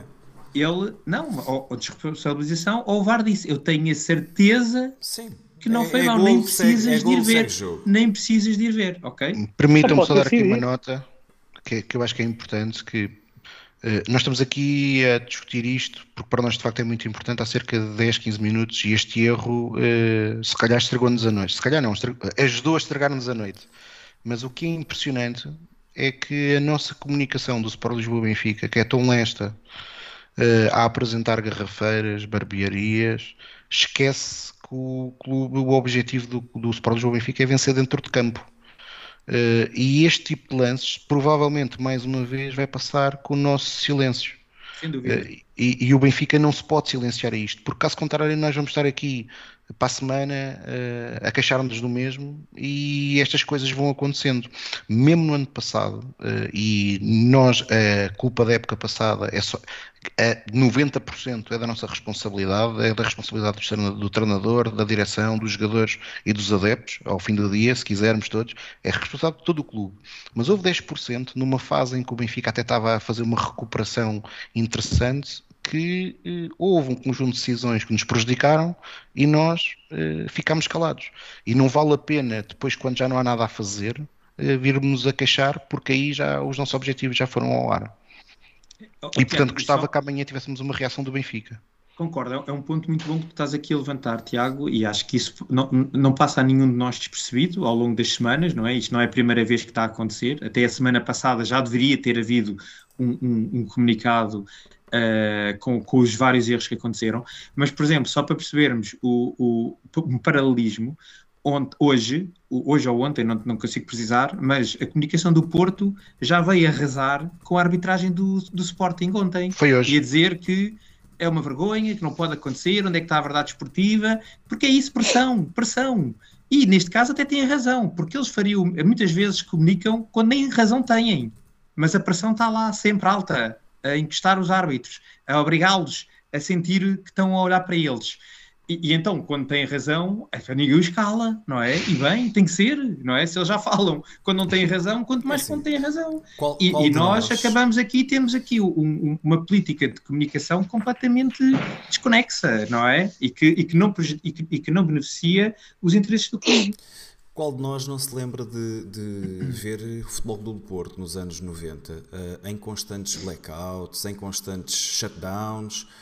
porque ou a arbitragem não agradava, ou porque, havia ou porque a comunicação social eh, referia certos e determinados assuntos, e eles fechavam em copas e durante duas ou três semanas havia blackout. E o Benfica é muito parco em reagir a este tipo de situações. Uh, no início, no início de, deste ano, no início desta época, tivemos não sei quantos lances uh, de gol do Benfica que, que, iam ao VAR, que levavam minutos a ser analisados, que não eram de dificuldade acrescida, que eram lances que pareciam ser uh, de, de entendimento imediato. E o Benfica, quando ganhámos, nunca se manifestou. é claro que agora, se, nos, se, se se formos reclamar deste tipo de lances, é claro que, que soa sempre a ladainha, que soa, soa sempre a choro, mas a verdade e aquilo que o Tiago Godinho acho que está a querer dizer é que o Benfica tem que ser mais ativo em, em defender os seus interesses. Porque se os outros é o fazem e, e, se conseguem colocar pressão na, nas equipas de arbitragem, no Conselho de Disciplina, etc., o Benfica também tem que ser capaz de o fazer. Não podemos ir para uma luta de armas de fogo com fisgas, porque a, a luta não é a mesma, não estamos a, a, a, competir no mesmo campeonato. Temos que usar tudo aquilo que está ao nosso poder para, para que, os, que os interesses do clube venham ao de cima. E, e é um bocadinho isso, a nossa comunicação é, é muito fraca. é... Oh Bruno, só dar uma nota. Não, não é fraca, Bruno. Não tem o foco, Sim, é, o foco é, e as prioridades é que não é estão bem definidas. Neste, é, neste, é, neste momento é inexistente. Deixa-me só dar-te uma nota porque eu concordo com aquilo que estavas a dizer e eu também sou da tua opinião que, ou seja, eu também não gosto de falar, pessoalmente não sou fã de nós falarmos quando perdemos, porque está sempre aquela ideia que nos estamos a, a desculpar, a desculpabilizar dos erros e na prática essa, essa mensagem também tem um efeito perverso que pode passar para os próprios atletas. Mas no ano passado, e isto aconteceu nem foi no futebol, mas provavelmente vocês recordam-se, foi no hockey em patins.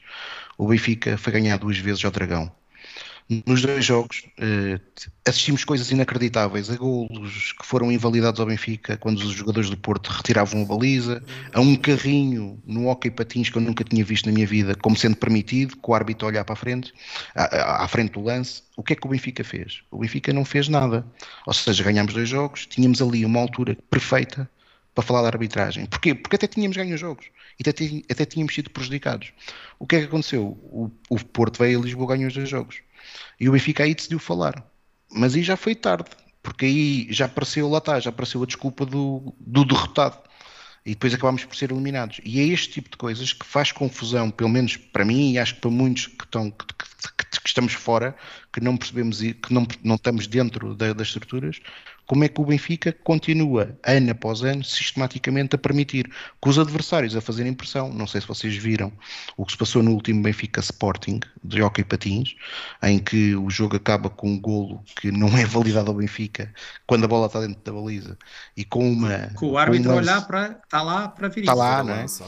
E o árbitro no fim do jogo tem uma atitude um bocadinho mais. uma postura mais assertiva a roçar a agressão a um jogador do Benfica. O Benfica nada disse e o Sporting ainda no Estádio da Luz veio-se queixar da arbitragem.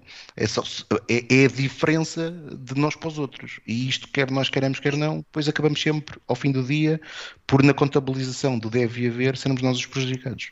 É verdade. E é isto. Uh, Está feita a análise ao Futebol Clube Porto 3, Sport Lisboa Benfica 1. Não foi, não foi a despedida que, que, queríamos ter eh, da equipa de futebol do ano de 2021, mas vem aí um ano novo, equipa técnica nova e esperemos que, que as coisas possam, possam ser melhores.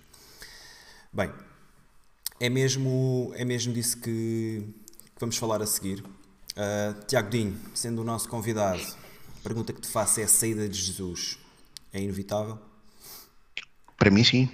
Eh, eu, eu creio que era inevitável já em junho de 2020, pelos resultados. Eh, eu já disse noutras ocasiões, o Benfica eh, foi a primeira vez nos últimos 20 anos que um treinador que ficou em terceiro lugar continuou para a época seguinte. Ainda para mais um treinador que teve um investimento que nunca na nossa história tinha tido. Uh, que tinha existido. Uh, agora, nós ficámos a saber, esta semana, um pormenor, já depois da saída de Jorge Jesus, um por maior, que explica. Sabe? Diz? Um por maior. Um por maior, sim. que, explica, que explica o porquê de ele não ter sido antes. Que é, Jorge Jesus tinha uma cláusula, fosse despedida em que momento fosse, de 7,5 milhões de euros que o Benfica tinha que o indemnizar. E cada adjunto... uma coisa, Tiago Exato, era aí que eu queria chegar. Eram que 7 milhões e meio milhões. para ele e, e, fora, fora os 8 milhões que tinham que ser pagos a cada, a cada um dos e, Exatamente. Okay. Porque eram 2 milhões por cada. Exato. Uh, portanto, isto explica, uh, de certa forma, aquilo que foi não termos demitido Jorge Jesus em 2020 e não o termos feito no decorrer desta época. Eu creio que, mais do que os resultados, aquilo que nós todos temos, temos, temos visto nos, últimas, nos últimos meses, a equipa do Benfica. Hum, eu, eu, digo isto do jogo com o Sporting. O jogo com o Sporting foi, foi aliás, o, o Sporting, eh, não, eh, acho que nem todos temos esta noção, porque nós habituámos tão facilmente a ganhar o Sporting, depois nem contabilizamos isto. Aconteceu este ano, o que aconteceu este ano com a derrota uh, do Benfica com o Sporting na luz uh, e com a derrota do ano passado em Alvalade, Jesus conseguiu um feito, uh, fazer-nos recuar às épocas de 2005-2006. Essas foram, foi a última vez em que na época 2004-2005, 2005-2006, em que o Sporting conseguiu em duas épocas consecutivas vencer o Benfica duas vezes. Isto já não acontecia há 15 anos. E Jorge Jesus conseguiu o feito. Conseguiu o feito de perder em Alvalade no ano passado, quando já não perdíamos desde 2012. Já não perdíamos em Alvalade desde 2012, por acaso e por sinal também com Jorge Jesus. Uh, e, e, o futebol da equipa do Benfica uh, é, tem sido paupérrimo. Creio eu que isso é uma evidência para todos nós. Uh, o sistema de três centrais funciona bem quando, ou funcionou, foi funcionando, foi funcionando quando nós demos o controle do jogo aos adversários. Uh, e nós, e creio que no início da época nós iludimos-nos, e aqui também, também eu meto-me nesse saco, iludimos-nos com os resultados que fomos vencendo, uh, demos uma, uma importância ao PSV ou à qualidade do PSV, que não é consentânea com o real valor do PSV, e basta, basta ver o que é que o PSV fez na Liga Europa. Uh, eu, eu creio que o PSV acabou por se apurar para os oitavos de final, mas com muitas dificuldades, num grupo que era até relativamente acessível. Na última jornada.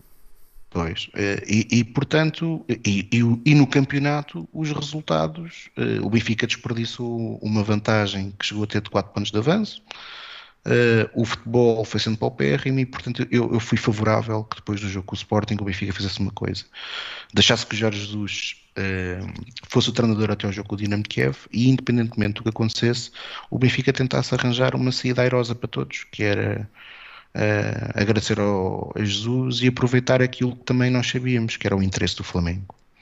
Uh, não sei se o Benfica tentou fazer isso ou não, se calhar até tentou, Uh, creio que as últimas duas semanas, aquilo que assistimos com aquele namoro de, do Flamengo, também foi um, foi um bocadinho algo que é a guerra de bastidores, que Jorge Jesus é perito a fazer isso e que Rui Costa fez de morto. Uh, e quando estou a dizer fez de morto, foi Rui Costa percebeu. Eu creio que Rui Costa não ia renovar com Jesus, independentemente do que, do que acontecesse nesta época, mesmo que o Benfica fosse campeão. Portanto, eu não acho que, que Rui Costa ia fazer isso, até por aquilo que foram os compromissos assumidos por ele na campanha, e se nós nos recordarmos o que é que Rui Costa defendeu para o futebol, uma aposta mais consolidada na formação e planteios mais curtos. Nós sabemos que estas duas premissas com Jorge Jesus, ou ele mudava, ou são impossíveis. Jorge Jesus raramente aposta na formação, este ano mais uma vez estamos a ver isso, eh, ouvimos isso, e uh, ele gosta de ter planteios muito grandes, embora depois joguem sempre os mesmos, mas para Jorge Jesus um plantel tem que ter pelo menos 28 a 30 elementos. Uh, e, portanto, uh, essa, uh, essa promessa eleitoral do Rui Costa fazia crer logo à partida que Jorge Jesus não seria, não teria continuidade no Benfica. E Jorge Jesus tentou com o Flamengo, e creio que quem, quem até o acaba por desmascarar é o vice-presidente do Flamengo, com as últimas declarações que, que fez, tentou jogar com o Benfica, ou seja, tentou uh, oferecer-se ao Flamengo à espera que o Benfica reagisse e a reação que ele queria era que o Benfica lhe renovasse contrato. E o Benfica não caiu nessa esparrela e o Flamengo também, eh, percebendo isso, acabou por escolher outra, outra, outra, outra solução. Eh, e portanto este cenário acabou por ser inevitável. Agora, não era da forma como aconteceu é que se calhar não era tão expectável. O que levou uh, a, esta, a este fim de relação, à ruptura, de facto não era, não era expectável, não era expectável. Uh, isso não era de todo, uh, mas creio que a atitude dos jogadores, e já vamos, já vamos comentar mais à frente, acaba por ser um reflexo natural uh, daquilo que são atitudes de Jorge Jesus, porque eu sei que nós, nós daqui para já falamos se os jogadores podem fazer isto ou não podem, mas um, alguém, alguém acha que, por exemplo, Vlaco Dimos Odisseias, que foi ao longo da época, tem sido ao longo desta época um dos melhores do Benfica e que foi sempre constantemente sido desconsiderado por Jorge Jesus, está muito preocupado com a sua saída. Eu não acredito. Uh, Morato também não acredito. Uh, quer dizer, temos N exemplos de atletas que quase certeza queriam ver Jorge Jesus pelas costas há muito tempo. E, portanto, isto, isto acabou por ser inevitável. O custo, uh, com os dados que nós temos, hoje, de facto, até, até acaba por sair uma, minimizado. uma, uma minimizado. Embora Jorge Jesus, claramente, é, é um excelente negociador, ao contrário de alguém que se dizia um negociador implacável, porque se, se fazer contratos destes, contra treinadores do Benfica, era de um negociador implacável, eu nem quero imaginar se o homem não fosse. Bom, relembrar que eu já disse isso a semana passada que o negociador implacável queria dar um contrato de 4 anos. 4 anos, exato. É verdade. Felizmente, o mestre da tática, que, pronto, não acabaram quis, por chegar ali um meio Graças a Deus. Mas era 4 anos que ele queria, com certeza, com esses 15 milhões por trás na mesma. Portanto, sim, sim. podíamos estar agora com este fardo durante mais 3 anos em vez de, ou 2 anos e meio, em vez de mais meio ano de, de indemnização. Tiago Fernandes, saída de Jorge Jesus Pá, é uma saída que vem com um ano e meio de atraso, na minha opinião. Porque nunca, nunca, nunca devia, ter, ter voltado. Sim, nunca devia ter voltado ao clube. Né?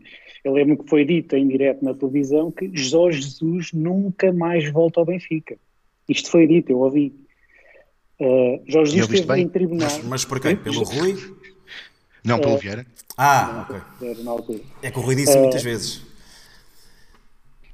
O Rui Costa fez. Eu, eu, não, eu também vi a apresentação. Também vi a apresentação de Jorge Jesus e, vi quem é que o foi buscar, quem é que o, o conduziu durante toda aquela apresentação. Vi aquele, aquele, aquele circo todo montado com a taça de cartão da final da, da taça Duas, duas Vergonha alheia, essa porcaria. Sim. Uh, mas pronto, basicamente é isso. Ele nunca devia ter voltado. O Jorge Jesus esteve em tribunal com o Benfica durante, durante muito tempo. Foi dito nunca mais voltava ao Benfica. E isso, por acaso, era uma coisa que devia ter sido cumprida. Infelizmente não foi e com, com bastante juízo para o Benfica. Uh, porque uh, nós já conhecíamos Jorge Jesus. É? Nós, apesar de Jorge Jesus ter feito algumas boas épocas no Benfica, nós já conhecíamos a personalidade de Jorge Jesus, já conhecíamos aquela arrogância, aquela soberba, já sabíamos que para ele, ele está acima do Benfica. E isso foi, foi sendo constante nas conferências de imprensa, em tudo o que dizia, na forma como destratava os jogadores, na forma como falava do presidente, com o Rui, uh, trouxe um, um ex-comentador desportivo para, para diretor, uh, etc. Uma série, uma série de, de situações que, que, nós já conhecemos no Jorge Jesus, portanto não foi nada de novo, não, não, não, estávamos à espera de algo diferente. Eu pelo menos não estava, e acho que ninguém estava porque uh, não, não, não se notava qualquer mudança em Jorge Jesus, principalmente depois daquele ego ter enchido com a conquista da Libertadores, não é? Que, que era um feito incrível, nunca, nunca mais nenhum português iria conseguir. 100 anos. Uh, só daqui a 100 anos, é como os outros precisavam de nascer mais não sei quantas vezes Uh, depois, chegada de Jorge Jesus, o investimento milionário no Benfica, mais de 100 milhões uh, na, quando, a quando da chegada de Jorge Jesus. E o que é que a gente viu? Foi o investimento milionário, mas o futebol foi, foi dos pobres. Uh, foi um futebol mesmo muito pobrezinho. E pior, foi aquilo que o Tiago Dinho também sabe bocado. Acabamos em terceiro lugar e o que é que acontece? Continuidade de Jorge Jesus. E isto com o quê? Com a desculpabilização de foi a Covid. Nós, o Benfica fez uma, uma série tipo Netflix com a pandemia, o Covid, a forma como, como, como afetou o Benfica. Na B-Play. Sim, sim. E tudo isto, uh, o que é que acontece? E tudo isto causa desculpabilização, não é? Uh, de quem é que é a culpa afinal?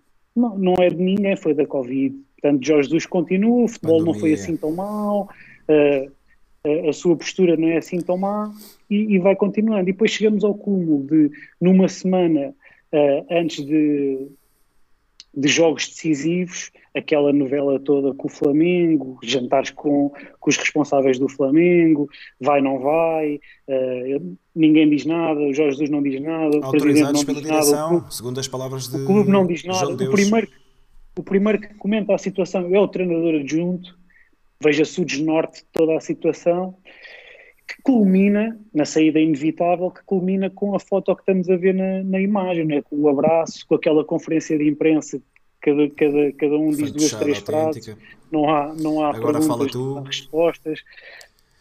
Portanto, epá, toda a situação foi é, ridícula, não é? E com um prejuízo enorme de duas épocas para, para o Benfica e que é o que, que é o que mais nos entristece. Rui. Bom, eu vou ser rápido porque esta resposta para mim é básica. Uh, obviamente que era inevitável, vem muito tarde, como o Tiago disse, nunca devia ter regressado uh, e, portanto, foi um dia muito feliz que eu tive, que, que aumentou, aumentou consideravelmente o meu, o, o, os, as minhas recargas de benfiquismo, sentir que nos livrámos desta fraude que semanalmente. Uh, que espia na história do Benfica, destratava o clube, uh, não nos representava nas conferências de imprensa, pelo menos a mim não me representava, e portanto acho que foi uma decisão muito tarde que, que, que aconteceu e que felizmente terminou este pesadelo. Agora, eu queria me focar só nestes nesta última semana e meia e o que é que levou a este ponto, mais do que tudo o que se passou para trás e que vocês também já aqui detalharam. Uh, isto que houve aqui várias coisas que nós viemos a saber agora uh, após o jogo já com, com, o Porto. A primeira delas é este escândalo deste contrato blindado que o Jorge Jesus tinha, que efetivamente eu muitas vezes disse que por 6 milhões não havia dúvidas para, para dispensar o, o, o, Jorge Jesus, mas de repente estes 6 milhões era o triplo, não é? Ele, ele que vinha para trazer o triplo do futebol, aqui estávamos a falar era do triplo da indemnização, basicamente, não é? E portanto, se calhar aí, uh, efetivamente, tínhamos que ponderar, uh, se calhar de maneira diferente, esta, esta decisão.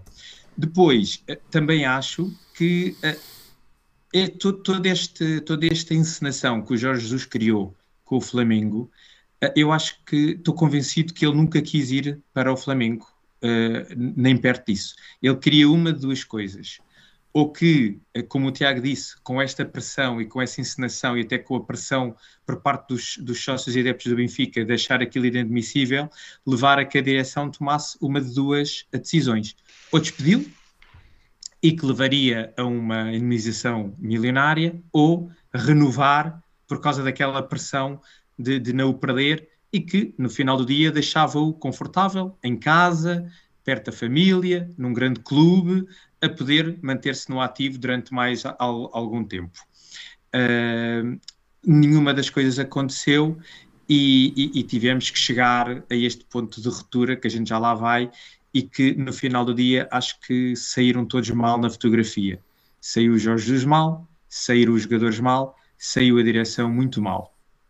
Por fim, uh, sinalizar aqui que uh, se eu já acho uh, o Rui Costa alguém impreparado para estar na presidência de um clube como, como o Benfica, porque ser ex-jogador para mim não é suficiente. Uma das coisas em que ele podia ter efetivamente alguma vantagem sobre muitos de nós é o facto de, por ter sido ex-jogador, se calhar conhecer muito bem estas dinâmicas de balneário e de entender mais um pouco do que é o futebol. E o que me pareceu foi que ficou claro que o, o, o Rui Costa passou-lhe tudo ao lado nesta semana e meia e não foi capaz de interpretar isto que nós estamos aqui a, a, a discutir e fez-se de morto ou, ou não soube sequer fazer-se de vivo, não sei qual é a diferença, uh, e, e, acabou por ter que fazer o pagamento na mesma até ao final do, do contrato do, do ordenado com o Jorge Jesus, coisa que ele já podia ter feito uh, logo, como o Tiago disse, por exemplo, no final do jogo com o Dinamo Kiev, chegar a acordo com o Jesus e fazer na mesma este pagamento que vai ter que o fazer, portanto, perder, perderam-se aqui semanas que poderia não chegarmos a este ponto em que estamos hoje, fora da Taça de Portugal e a sete pontos do Porto e do Sporting, e isto tudo culmina com com esta conferência de imprensa que eu acho que foi inenarrável, ok? E com este abraço que a, a, mim me gostou imenso de ver, que foi quase como com tristeza que ele teve que tomar esta decisão e não com uma frieza e com uma segurança de que ele estava mais no Benfica e que tinha estado basicamente a gozar connosco durante esta última semana e meia e para além de tudo o que ele tinha feito no último ano em que esteve à frente do Benfica e uh, deixar aqui uma palavra de elogio e um abraço sentido em que quase acabaram os dois a chorar e a limpar as lágrimas um ao outro, uh, em vez de estar o, o Rui Costa com o Nelson Veríssimo, se queria ter alguém ao lado, devia ter o Nelson Veríssimo ao lado para lhe dar todo o apoio e dar-lhe uma palavra de conforto naquele dia complicado que ele passou, porque a partir dali era o, o, nosso treinador principal. E esse é que tinha que ter uma palavra de elogio e não esta fraude que nos abandona, uh, que nos abandonou esta semana. Portanto, mais do que inevitável a sua saída. Uma pergunta: quem é que, quem é que Jorge Jesus vai escolher para treinar agora? Exato. Que não, quer, não quer nem saber. Ele é está numa fase, ele está numa fase da carreira em Ele que ele disse, diz que ele dá é- só Ah, luz, sim. que ele escolhe, ele é que escolhia quem é que é treinar. Daí a pergunta Quem é que ele vai escolher? Meus amigos, eu espero que isso nem seja Acho um que vai voltar a- voltar às eu não origens, quero. Eu não quero, eu, eu não quero sequer que o nome do Jorge Jesus ande aqui a ser falado e eu espero que ele vá para onde quiser. Eh, Mas que- ser que isso não seja um ele tem, tópico. tem muito boa não- imprensa. Tem muito Oh, boa Mas, imprensa. mas não interessa para nós, Rui, não mas nos isto tem uma interessa. vantagem Ah, agora. para nós não.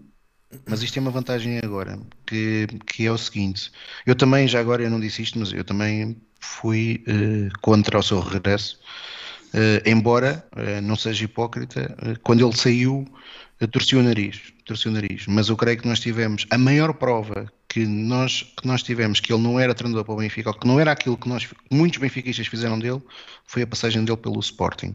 E depois ele no Sporting disse uma coisa que para mim eh, foi a sentença de morte em qualquer possibilidade de regresso e que para mim um Benfica, um Benfica dirigido por pessoas que amem o Benfica nunca, nunca poderia ter posto isso em, em, considera em, em hipótese, que foi quando ele disse uma vez em Alvalade que sabia-se como é que se ganhava no Benfica. E isso para mim era, era isso para mim acabou aí qualquer possibilidade de Jorge Jesus. Mas aquilo que eu queria dizer, Rui, era há uma coisa boa nisto tudo. O fantasma Jorge Jesus acabou no Benfica.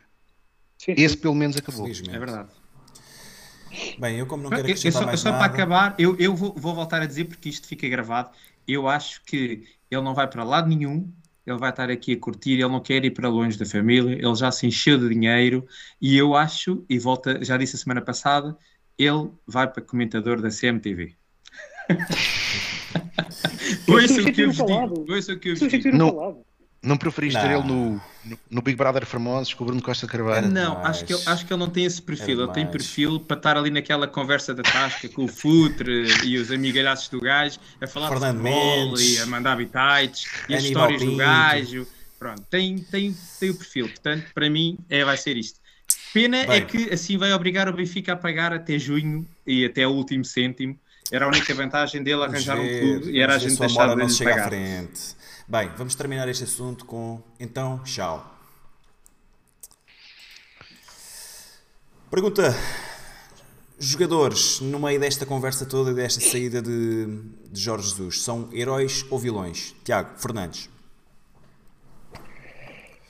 Epá, é assim, os jogadores não ficaram bem também na fotografia. Mas a minha, a minha principal questão é quem é que manda no Benfica? Quem é que, quem é que ao dia de hoje manda no Benfica?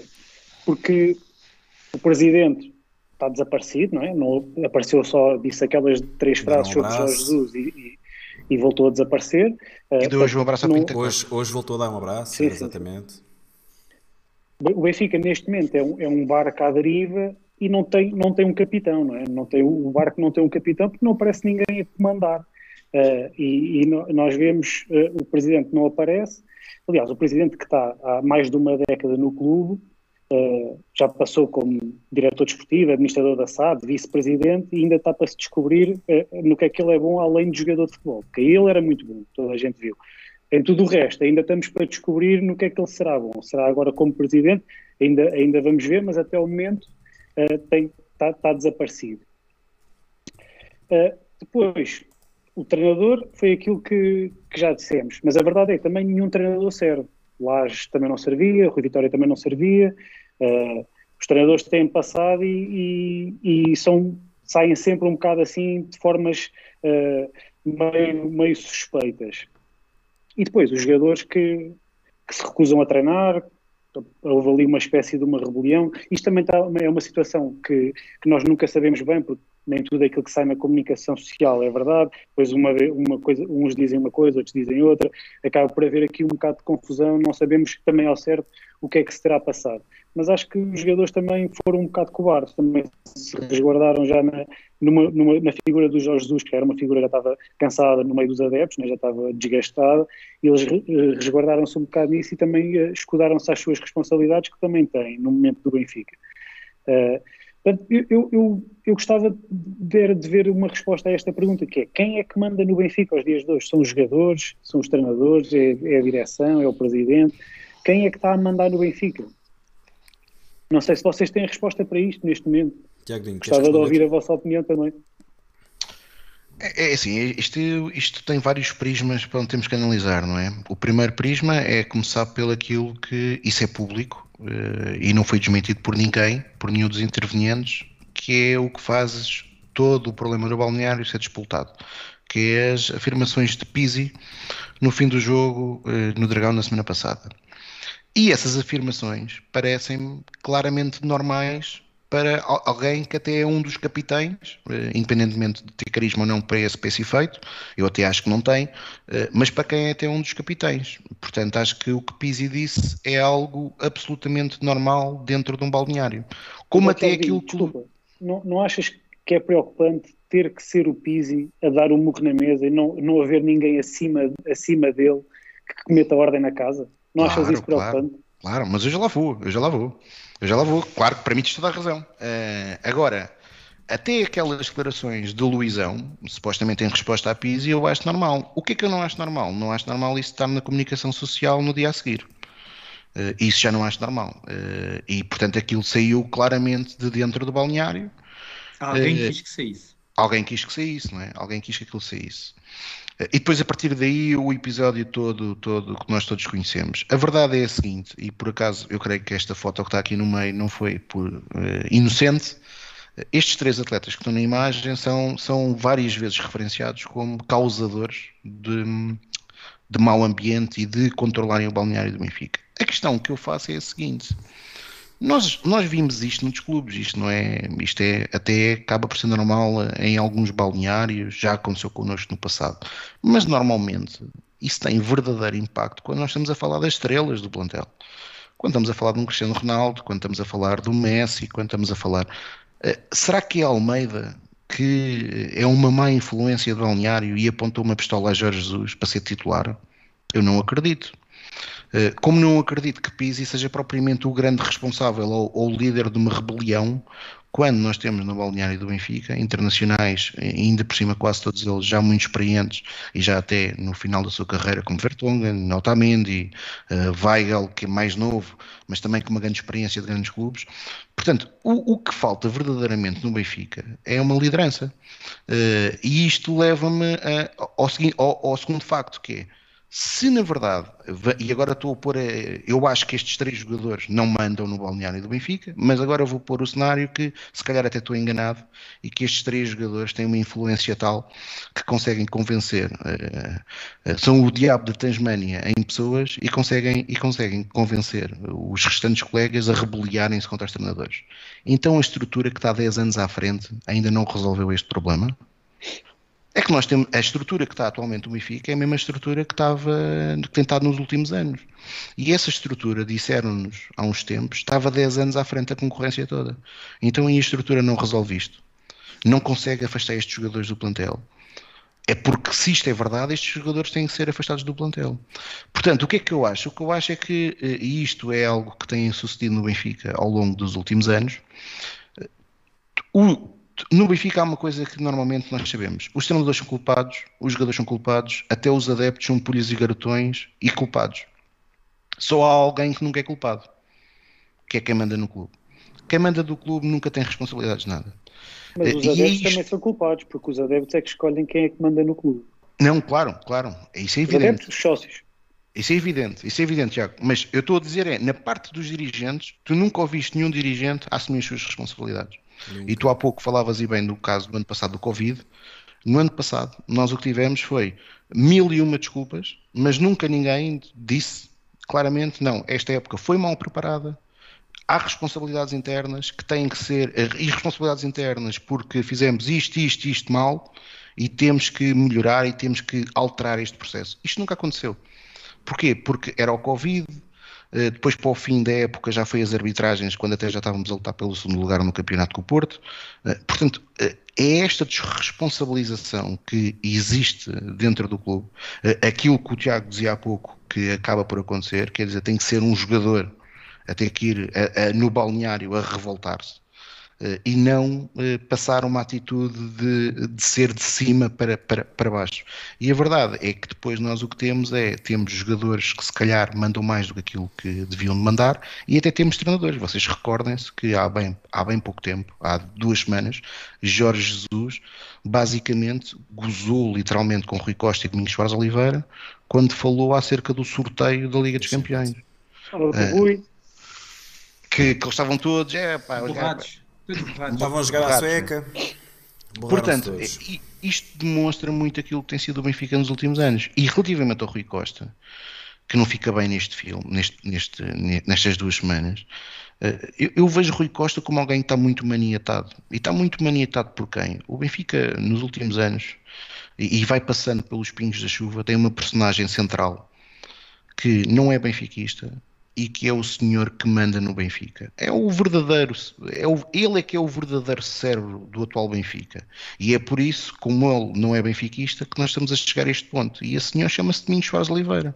É o senhor que é erguido uh, em, como administrador da Benfica SAD, mas que nunca disse seja o que for, sobre esse processo.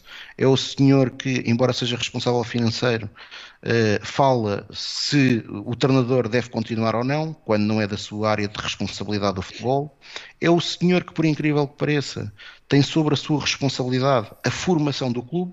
Portanto, a formação do clube do Sport Lisboa Benfica, que deveria estar deveria estar uh, no chapéu de alguém que fosse entendido do futebol, está uh, sob o chapéu e sob a gestão e administração e liderança de Domingos Soares Oliveira, que, como todos nós sabemos, tem uma grande experiência na área formativa de atletas, principalmente em vendê-los. Essa e é a grande experiência também. Tiago, desculpa. E casamentos. casamentos e casamentos. É especialista. E, portanto, é este senhor que eh, não sei bem como e nem sei bem porquê, mas que continua a ter, eh, a ter uma influência desmesurada no Benfica, que não vai ser afastado, porque para a semana nós vamos ter eh, a Assembleia Geral uh, da, da, Benfica SAD, onde vai ser aprovado o novo Conselho de Administração da Benfica SAD, e ele, mais uma vez, consta nesse Conselho de Administração. E é, e, e é este tipo de respostas, e não se esqueçam que a Benfica SAD é quem gera o futebol, é quem gera a maior empresa e a maior paixão dos benfiquistas. Uh, e o que nós vimos é que os benfiquistas não se interessam muitas das vezes por quem tem a maior parte das responsabilidades. E enquanto nós tivermos este tipo de pessoas à frente dos destinos do futebol do Benfica, eu tenho dúvidas que eh, nós possamos reverter aquilo que está a passar neste momento. E, e este momento, e só para terminar, eh, nós, eh, com o resultado de hoje, muito provavelmente não vamos conseguir ser campeões, eh, porque aquilo que aconteceu em 2019 acontece provavelmente uma vez em 100 anos, eh, e significará que em cinco épocas desportivas o Benfica venceu um campeonato nacional contra um Futebol Clube do Porto que continua a ter dificuldades financeiras que são públicas e um Sporting Clube Portugal que em 2018 passou por Alcochete. Se alguém dissesse a qualquer um de nós em 2018, no dia 18 de maio de 2018, depois de Alcochete, que o Sporting ia chegar ao dia 31 de 12 de 2021 com um campeonato ganho e com mais troféus oficiais ganhos que o Sport Lisboa Benfica, nós ríamos. A verdade é que três anos depois eh, a realidade é oposta, sem qualquer justificação racional para isso. Mas, ó, Tiago, só uma pergunta. Uh, Rui Costa, se houvesse, se houvesse uma, uma clara vontade de mudança, tinha essa força. Rui Costa foi eleito presidente do Benfica com mais de 85% dos votos dos sócios. Não é? Portanto, ele tem toda a legitimidade e toda, todo o apoio dos sócios para fazer as mudanças que bem entender. Ele é que também não quer fazer as mudanças. Tiago, eu subscrevo tudo, tudo isso, o que acabaste de dizer. Agora, hum, essa pergunta, acima de tudo, é uma pergunta que tem que ser feita ao Rui Costa, mas, mas, mas, mas aquilo que eu continuo a considerar, eh, e até achava que poderia existir a expectativa de Rui Costa efetivamente fazer uma ruptura, é que não houve ruptura nenhuma com o passado. E isso é um facto.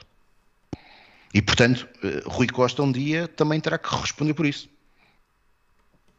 Bom, voltando aqui, se calhar, à pergunta que estávamos a, a falar, né, em relação aos jogadores, e também para não me alongar muito, eu, eu, eu acho que isto é, é, bom, é, bom, é bom relembrar que isto que aconteceu agora com o Jorge Jesus eh, já, já foi acontecendo, quer com o Rio Vitória, quer com o Bruno Lage. E eu diria que com o Bruno Lage então foi demasiado evidente como uh, este, este núcleo de jogadores, mais, mais um, menos um, uh, conseguiu uh, encostar o Bruno Lage e, e, e forçá-lo a, a, a, ser demitido do, do, do clube. E, e, a meu ver, e, e, já na altura tinha essa opinião, que na altura essa, essa esse, esse fazer a cama por parte dos jogadores ao, ao treinador foi incutido por parte da, da direção, porque nós sabíamos que a, a, ideia já estava no plano trazer o Jorge Jesus de volta e, portanto, era muito incómodo o Bruno Lage continuar à frente e em primeiro era importante que ele caísse, caísse com estrondo por volta a trazer o, o Mecenas uh, de regresso ao, ao clube. E, e, portanto, eu acho que uma das coisas que tem vindo a, de alguma maneira, a caracterizar uh, esta direção, e eu digo esta direção porque para mim a direção não mudou, apenas mudou a, a cara que está à frente do clube, uh, tem sido sempre arranjar formas de não tomar uma decisão que possa mais à frente ser responsabilizada por ela. E, portanto, é muito mais fácil estarmos a ter esta discussão ao dia 2 de que foi o jogador A ou o jogador B que fez com que o, o treinador saísse, em vez de agarrarmos e dizer que isto foi uma decisão tomada pela direção porque achava que o, que o, que o treinador não servia para os interesses do clube. Isto porquê? Porque dois para amanhã isso poderia se virar contra quem tomou essa decisão. E assim, uh, o que parece, ou o que aparenta, é que se calhar o treinador até poderia continuar, ou não, nunca não, não sabemos, mas que a decisão foi tomada por causa deste ruptura que aconteceu com os jogadores. Pronto. E, portanto, eu, a meu ver, isto também acaba por ser, de alguma maneira, uh, alimentado por parte desta direção, criarmos aqui estes, uh, estas estrelas, estas estrelas, que de estrelas não têm nada. e, e têm vindo a ser sucessivamente recompensadas com múltiplas renovações a, ao longo do tempo, quer o André Almeida, quer o Pizzi, se nós formos a ver, caminham para brevemente ser um dos jogadores com mais jogos pelo Benfica, jogadores que, a, meu ver, são jogadores de plantel, mas nunca poderiam ser as estrelas e, as, e a cara do, do, de um clube como o Sport Lisboa e Benfica. E, e para finalizar, eu, eu, gostava só de relembrar que uh, estes jogadores são os jogadores que têm também servido muito para o amparar e para a desculpabilização uh, e para o atirar areia para os olhos dos adeptos por parte da direção. Uh, o, o, André, o André Almeida, nesta pré-época, foi a estrela uh, mais uma vez, de uma série da B-Play em que demonstrou como é que com um caráter inacreditável, com um espírito de superação, conseguiu ultrapassar uma lesão, não é? E portanto houve oito ou nove ou dez episódios com o André Almeida como estrela. Uh, e por outro lado o Pizzi foi recorrentemente, é o rei da, da, da, das newsletters do Benfica, com múltiplos recordes de estatísticas, uh, que uh, criaram um ego gigante a este tipo de jogadores, que agora é obviamente que às vezes é muito difícil de lidar com eles, porque eles depois sentem-se efetivamente estrelas, quando no final do dia são jogadores que são interessantes, Uh, que poderiam trazer sempre algo ao plantel do Benfica, mas nunca na vida poderiam ser estrelas. E, portanto, estão mais uh, preocupados em serem reconhecidos como tal, em serem estrelas, sim, no Instagram, uh, do que serem estrelas no campo e andarem tudo pelo Benfica. E, portanto, apesar de eu ter ficado satisfeito com a saída do Jesus, fico triste por a saída do Jesus ter acontecido por culpa de uh, este tipo de, de birras, de, de, jogadores mimados que destroem. Hoje foi o Jorge Jesus, amanhã pode ser outro treinador qualquer que esteja à, à frente do, do, do, nosso Benfica. Por fim, acho que para terminar isto, e ligando à, à, falta de liderança que os Tiagos acabaram de dizer, eu acho que também sai muito mal da fotografia dois senhores que têm passado aqui pelos pingos da chuva, que, que, que se chamam Rui Pedro Brás e Luizão, que no final do dia acabam por ser ali um elo de ligação entre a direção e o balneário e que parece-me que não têm minimamente o controle sobre o que lá se passa e, e, e, basicamente, pelo menos enquanto o Jorge Jesus lá teve, lá teve eram apenas uh, figuras ali para servir de pau de cabeleira, porque não estavam ali a fazer absolutamente nada. Uh, a meu ver, porque também não têm competência para o fazer. E, portanto, uh, temos ali um problema, porque quem, venha quem vier, não tem ali alguém que os possa suportar a criar ali uma, um, um, um balneário blindado, não é? Forte e com, e com alguma estratégia para, para o nosso futuro uh, de curto prazo. Portanto, os próximos tempos para isso, para isso é preciso liderança. Para isso claro, é preciso claro, liderança. É isso, é, isso, é preciso haver é alguém a mandar.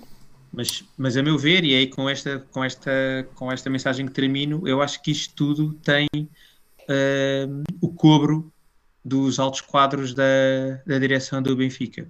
E, portanto, uh, isto não é surpresa para eles. Muito bem. Tiago Fernandes, tens só aqui uma questão para ti no chat, em que tu fazes a pergunta ao Tiago Godinho, que é quem manda no Benfica, e o Luís Couto pergunta-te diretamente, e para ti, quem manda no Benfica? A questão é exatamente essa. Ninguém neste momento consegue perceber quem é que está a mandar no Benfica, quem é que está a comandar o Benfica. Eu, neste momento, mais do que saber quem, eu gostava que houvesse alguém a mandar. Porque parece, parece mesmo um barco à deriva, parece que não há liderança, não há ninguém que se imponha. E isso é, isso é que me parece o mais preocupante. Oh, Tiago, eu acho, que, eu acho que há líderes e há líderes que estão uh, a liderar o clube. A questão é que estão a liderar não com as prioridades que nós adeptos queremos. A liderança ao dia 2 do Benfica está focada não em vencer, não em criar uma equipa competitiva, preparada para ganhar títulos, está acima de tudo focada e com as prioridades de se manter no poder, de apagar tudo o que de falcatruas aconteceu num passado recente, e esse é que é o grande foco de, de quem lá está neste momento, é apagar, deixar, não deixar rasto uh, do que se passou nos últimos anos no Benfica, porque eles lá estavam e, e sabem muito bem o que se passou e estão a tratar disso. Por isso, quando nós estamos com foco numa coisa, esquecemos de outra. E aqui neste caso é defender o Benfica, é de criar os alicerces para um Benfica vencedor. E portanto a liderança está lá. Não está, é com o foco no que nós queremos e que o Benfica precisa. A liderança está lá desde 2004. Claro, claro. Inserida pelo E, BES. sa- e sabe muito bem o que é que está a fazer. Acima de tudo, sabe muito bem o que é que está a fazer. Não, não, é, é, não está alinhada com as prioridades que os sócios e adeptos que Tá, deveriam querer. Pronto. Mas, mas, mas isso, então, isso não faz sentido, porque os sócios já foram chamados a votar várias vezes, desde 2004, não é? Sim, mas isso levava-nos a uma grande conversa, Tiago, e acho que já, já não temos tempo para entrar para aí. Vamos passar à próxima questão. então, próxima questão. Rui, Veríssimo até final da época. Uma boa opção? Uh, Veríssimo, uh, acho que era a opção uh, óbvia para colmatar esta saída repentina do, do Jesus, não é?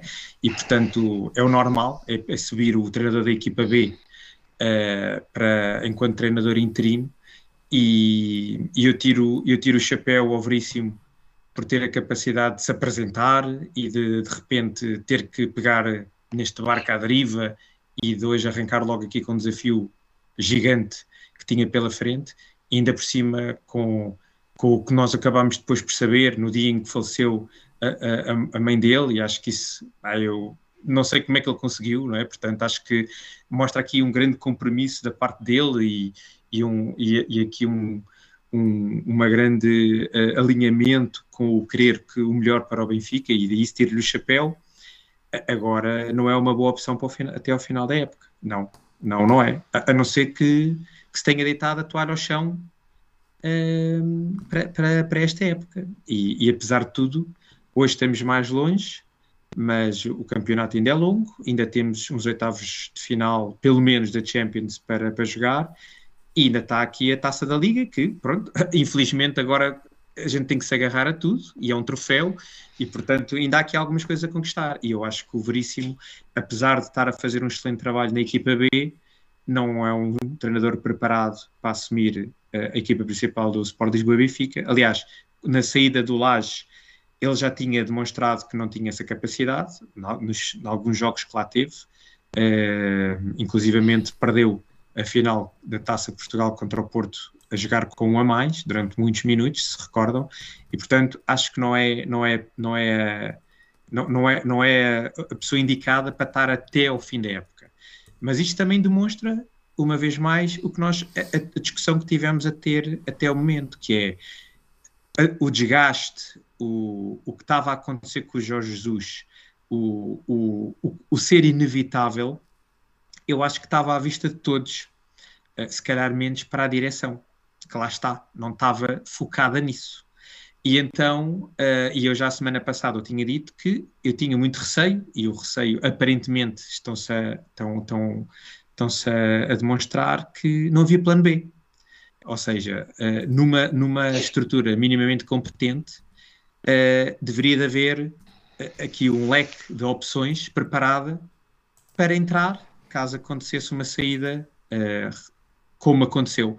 Mesmo que fosse repentina, que a meu ver não foi, porque os dados estavam lá todos já há vários meses de que o Jorge Jesus não iria continuar e era uma questão de tempo, uh, mais ou menos mês, que ele iria sair e, portanto, havia de haver aqui um plano B preparado para, para que tal aconteça. E aparentemente não existe. E, portanto, demonstra uma vez mais a falta de capacidade de visão, de rasgo desta direção para estar preparada para rapidamente responder e, e, e, mostrar claramente o que é que quer para o futuro próximo do Benfica e, portanto, a opção foi, segundo o comunicado que saiu, deixar arrastar Veríssimo até ao final da época e, a meu ver, mandar a toalha ao chão. Demasiado cedo. Tiago Dinho, concordas? Nem, nem, não, não totalmente. Uh, ou seja, relativamente à parte da direção, sim. E, e o que eu acho que é decisivo, pelo menos Rui Costa tem essa, tem, Rui Costa teve, foi administrador da SAD desde 2008. Uh, na campanha deu a entender que, que não teve pouca, teve pouca, pouca uh, responsabilidade sobre a gestão desportiva do futebol. Pronto, uh, custa, custa, custa, custa aceitar isso para quem, para quem está dentro da administração da SAD desde 2008, mas para mim o que é fundamental neste momento, fundamental é o Benfica ter um plano estratégico um plano estratégico do que é que quer para o seu futebol, seja no modelo de jogo, seja na forma como pretende apostar ou não na formação, e eu não acho que a aposta na formação deva ser cega, uh, mas a forma como é que pretende encarar uh, o perfil de uh, desportivo para, para, o próximo, para o médio, para o médio e longo prazo, e a partir daí partir para a escolha de um treinador. Portanto, se o Benfica tiver isto definido neste momento, se internamente pelo menos isto existir, e se existir um treinador que se enquadre nesse perfil que o Benfica já tem definido, concordo com o Rui, deverá ser feito essa contratação já. Se esse perfil não existe, então eu prefiro que seja veríssimo até ao fim. Para quê? para não andarmos nesta navegação à vista. E a navegação à vista foi, uh, em 2015 tivemos que fazer o shift para a formação, hoje nós já sabemos isso, porque Luís Filipe Vieira tinha obrigatori obrigatoriamente tinha que fazer reduzir os custos do Super Lisboa Benfica para compensar com a, atividade empresarial do seu grupo. E portanto nós começamos a apostar na formação, conseguimos fazer aqui o 2 em 1, um. aproveitámos boas fornadas da formação, um conjunto de atletas com muito talento, que já tínhamos desperdiçado do passado, e agora, hoje em dia é triste nós dizermos isto, mas João Cancelo e Bernardo Silva nunca fizeram uma época, nem seis meses, como alguns fizeram, nem seis meses. Bernardo Silva e João Cancelo, por exemplo, fizeram com, a, com, a, camisola da, principal do Sport Lisboa Benfica, uh, e portanto tivemos que fazer esse shift. Esse shift continuou com Bruno Lage e todos nós recordamos-nos como é que fomos campeões em 2019 e pior do que isso, o que é que fizemos em 2020, não é? Nós em 2020, eh, por exemplo, lançámos Tomás Tavares num jogo da Liga dos Campeões e o Tomás Tavares tinha zero jogos na equipa B e era dos Júniores, era, era, era, era segundo ano de Júnior. E um o que é que nós fizemos um com isso? Queimámos, queimámos o Tomás, eh, porque depois os sócios do Benfica e isso é natural, são exigentes, os sócios e adeptos, querem jogadores que demonstrem rendimento e não estejam a aprender. E depois, no fim da época, voltámos ao contrário: não, não, não, agora em completo contraciclo, ainda por cima com a pandemia, eh, vamos gastar aqui 100 milhões para investir no plantel e agora é que é. E tivemos um treinador que chegou cá dizer que ia jogar o triplo e que o objetivo arrasar e era a Europa. E a, a, arrasados acabamos, estamos a acabar nós. Uh, portanto, posto isto, o que eu acho que é fundamental é o Benfica finalmente saber o que é que quer e a partir do momento do que é que quer, eu creio que treinadores não faltam, para, dependendo dos perfis, seja de jogo, seja de liderança, porque há técnicos que assumem uh, ou que permitem, dão mais liberdade à direção ou não do que outros, e portanto, faça isto, acho que o Benfica deve, deve, deve contratar um treinador. Eu acho que isso não existe neste momento, e portanto, se isso não existe, eu creio que Veríssimo tem condições para levar a equipa até ao fim, mas eh, acho que é fundamental essas condições também serem dadas a Veríssimo. Ou seja, eh, eu acho que ele tecnicamente tem essas condições, mas é preciso ele ter autoridade para, eh, da direção para ser o timoneiro que nos leve até ao fim. E como o Rui diz, e há coisas muito importantes, a época não está acabada, até porque, mal ou bem, obviamente o nosso objetivo no campeonato é sempre ser o primeiro, mas a verdade é que não, não podemos ignorar a realidade. E a realidade é que era, não sendo campeões, era pelo menos interessante conseguirmos evitar termos que estar a, a jogar pré-eliminatórias da Liga dos Campeões. Uh, portanto, pelo menos conseguir atingir o segundo lugar, sendo, um, sendo o primeiro dos últimos, tem a vantagem de, nesta fase, nos dar o acesso à fase de grupos da Liga dos Campeões e, portanto, era fundamental que, que, o, Benfica consiga isso. Para ser veríssimo é levar a equipa até ao fim, é como eu digo. Acho que é preciso que exista uh, uma, um forte compromisso da direção em, que, em, em lhe dar as condições, principalmente na gestão do balneário, uh, para ele conseguir fazer isso. Caso não exista essa, essa, essa, essas condições, que acho que não aconteceu uh, no ano que o Rui está a falar, eu acho que no ano que o Rui está a falar, nós provavelmente eh, no futuro próximo vamos perceber, porque aquilo que se passou em 2020, eh, a partir de janeiro, eh, não é normal. O Benfica tinha 7 pontos de avanço no campeonato e a partir de um determinado momento foi uma hecatombe. E foi uma hecatombe que talvez um dia nós, nós, nós consigamos perceber o porquê, o que é que se passou. Uh, não sei se vocês recordam, mas houve aquela, aquela situação do Gabriel, que o Gabriel supostamente ia deixar de jogar e poderia deixar de jogar futebol e de repente, quando, quando regressou o campeonato, já estava disponível. Portanto, houve ali um conjunto de situações que um dia provavelmente vamos saber, mas acho que de facto esse final de época, 2019-2020, foi muito condicionado por fatores que nós não, não temos conhecimento.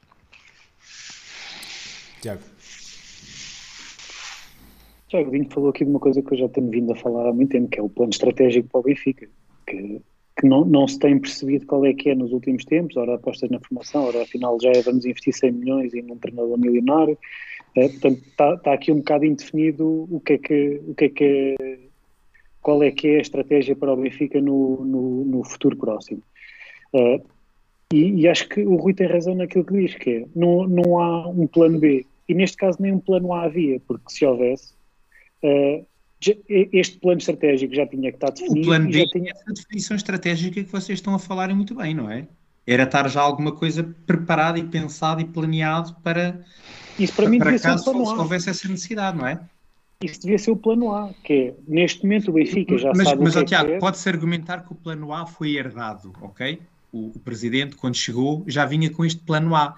E ele, apesar de lá estar, pá, podia-se argumentar que o Vieira era o dono daquilo tudo e que não havia ninguém e que ninguém podia revoltar-se contra ele. Pronto, essas coisas todas. Mas ok, a partir de agora, ele assumiu, é ele o presidente, como tu disseste há bocadinho, tem toda a legitimidade para agora criar, pronto, o que seria o plano A dele, mas que era o plano B porque tinha um plano A em ação, não é? E aparentemente não existe esse plano B. E, isso é que é preocupante, é neste momento uh, isso não estar identificado, não estar identificado qual é que é o, o, rumo do Benfica para os próximos anos, não estar identificado qual é que é o perfil e não estar já, uh, a partir desse perfil, identificado um, dois ou três nomes que o Benfica quer como treinador para os próximos tempos. Uh, porque pelo, pelo comunicado que saiu do Benfica, essa opção não é o veríssimo, senão não tinham dito que era até ao final da época. Uh, mas pelos vistos também não há mais ninguém, porque o Veríssimo vai ficar até ao final da época, quando podia vir já um, um, um novo treinador, já identificado, e, e, começar a trabalhar naquilo que será o plano para os próximos anos do Benfica. Portanto, eu diria, eu diria que estamos aqui num, num impasse que é, não está nada definido no Benfica, não há um rumo, não, não, não, não se sabe qual é que é o plano para os próximos tempos e quais é que serão as opções a tomar no, no futuro próximo.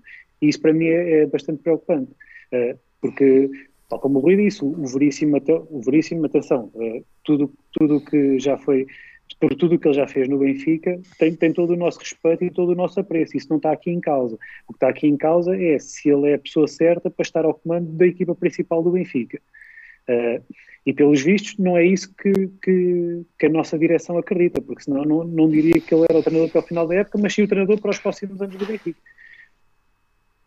E, e, se, ele não é, se ele não é o treinador indicado, então porquê é que não está já a ser preparado o, o próximo treinador, não está já identificado e não está já a trabalhar na contratação desse treinador para o imediato? Tiago, é exatamente por isso, Será que... porque não há um plano definido, nem A nem B, porque nós não, nós não sabíamos, não. A direção não sabia quando é que Jorge Jesus ia sair. Estava anunciado, era inevitável. A verdade é que nunca mais acontecia. Já há um ano e meio que andamos aqui a prometer Jorge Jesus fora do Benfica.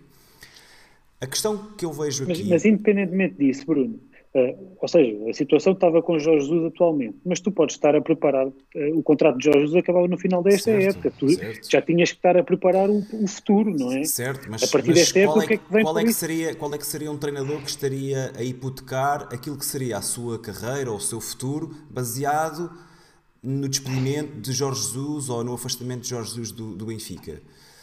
É um bocadinho, é um bocadinho estranho estares a planear... Uh, 2021, 2022, quando não sabes uh, quando é que tens que entrar no clube. Se vais entrar a meio, se não vais entrar a meio, se vais entrar no Natal, se vais entrar em, em fevereiro.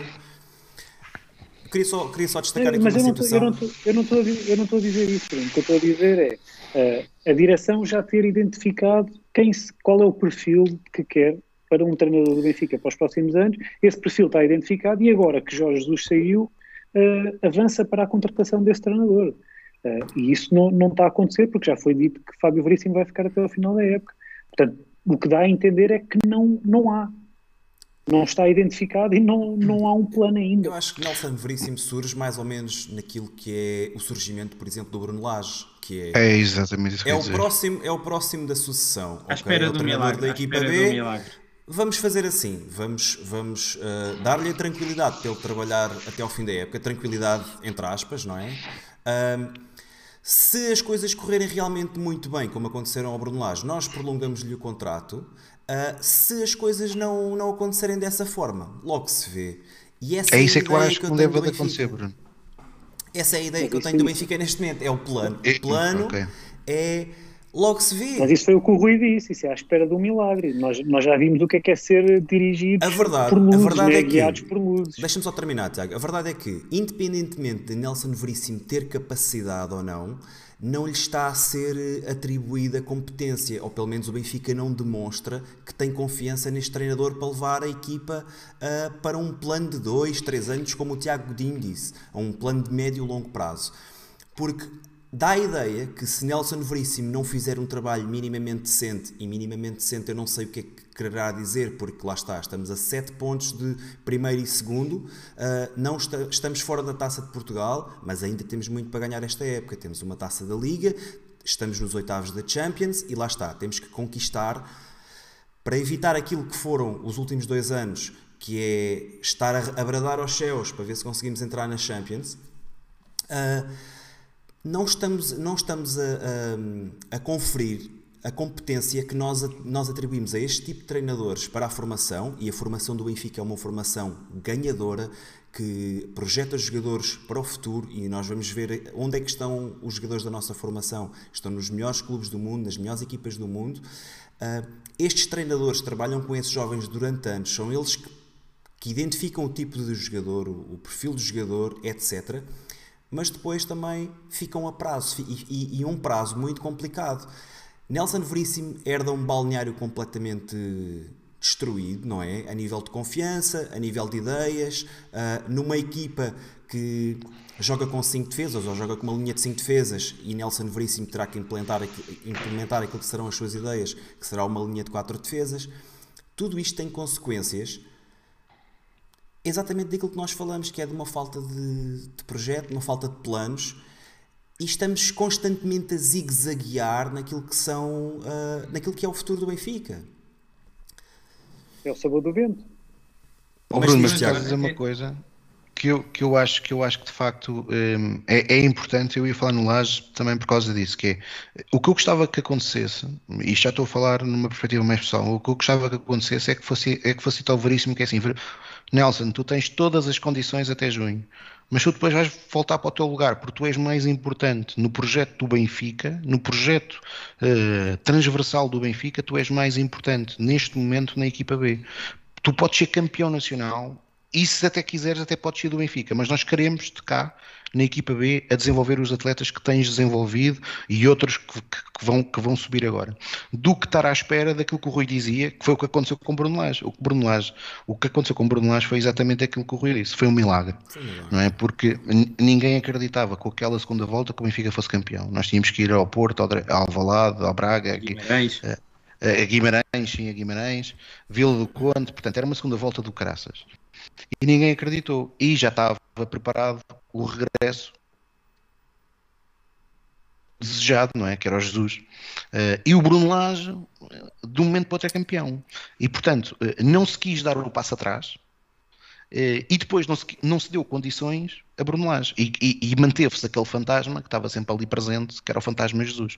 E, portanto, eu prefiro que seja feito isto, que se diga claramente que Veríssimo será um treinador a prazo, eh, mas que terá as condições eh, até junho de desempenhar eh, com total liberdade a a- a- o seu trabalho na equipa principal, mas que depois irá regressar à equipa B, do que eh, estar à espera de outro milagre. Porque mesmo que aconteça, acho que depois estamos a condicionar tudo o que é o futuro. E isto já aconteceu no Benfica no passado, diga-se. Se nós nos recordarmos, e se calhar todos aqui nos recordamos, com Tony isso acabou por acontecer.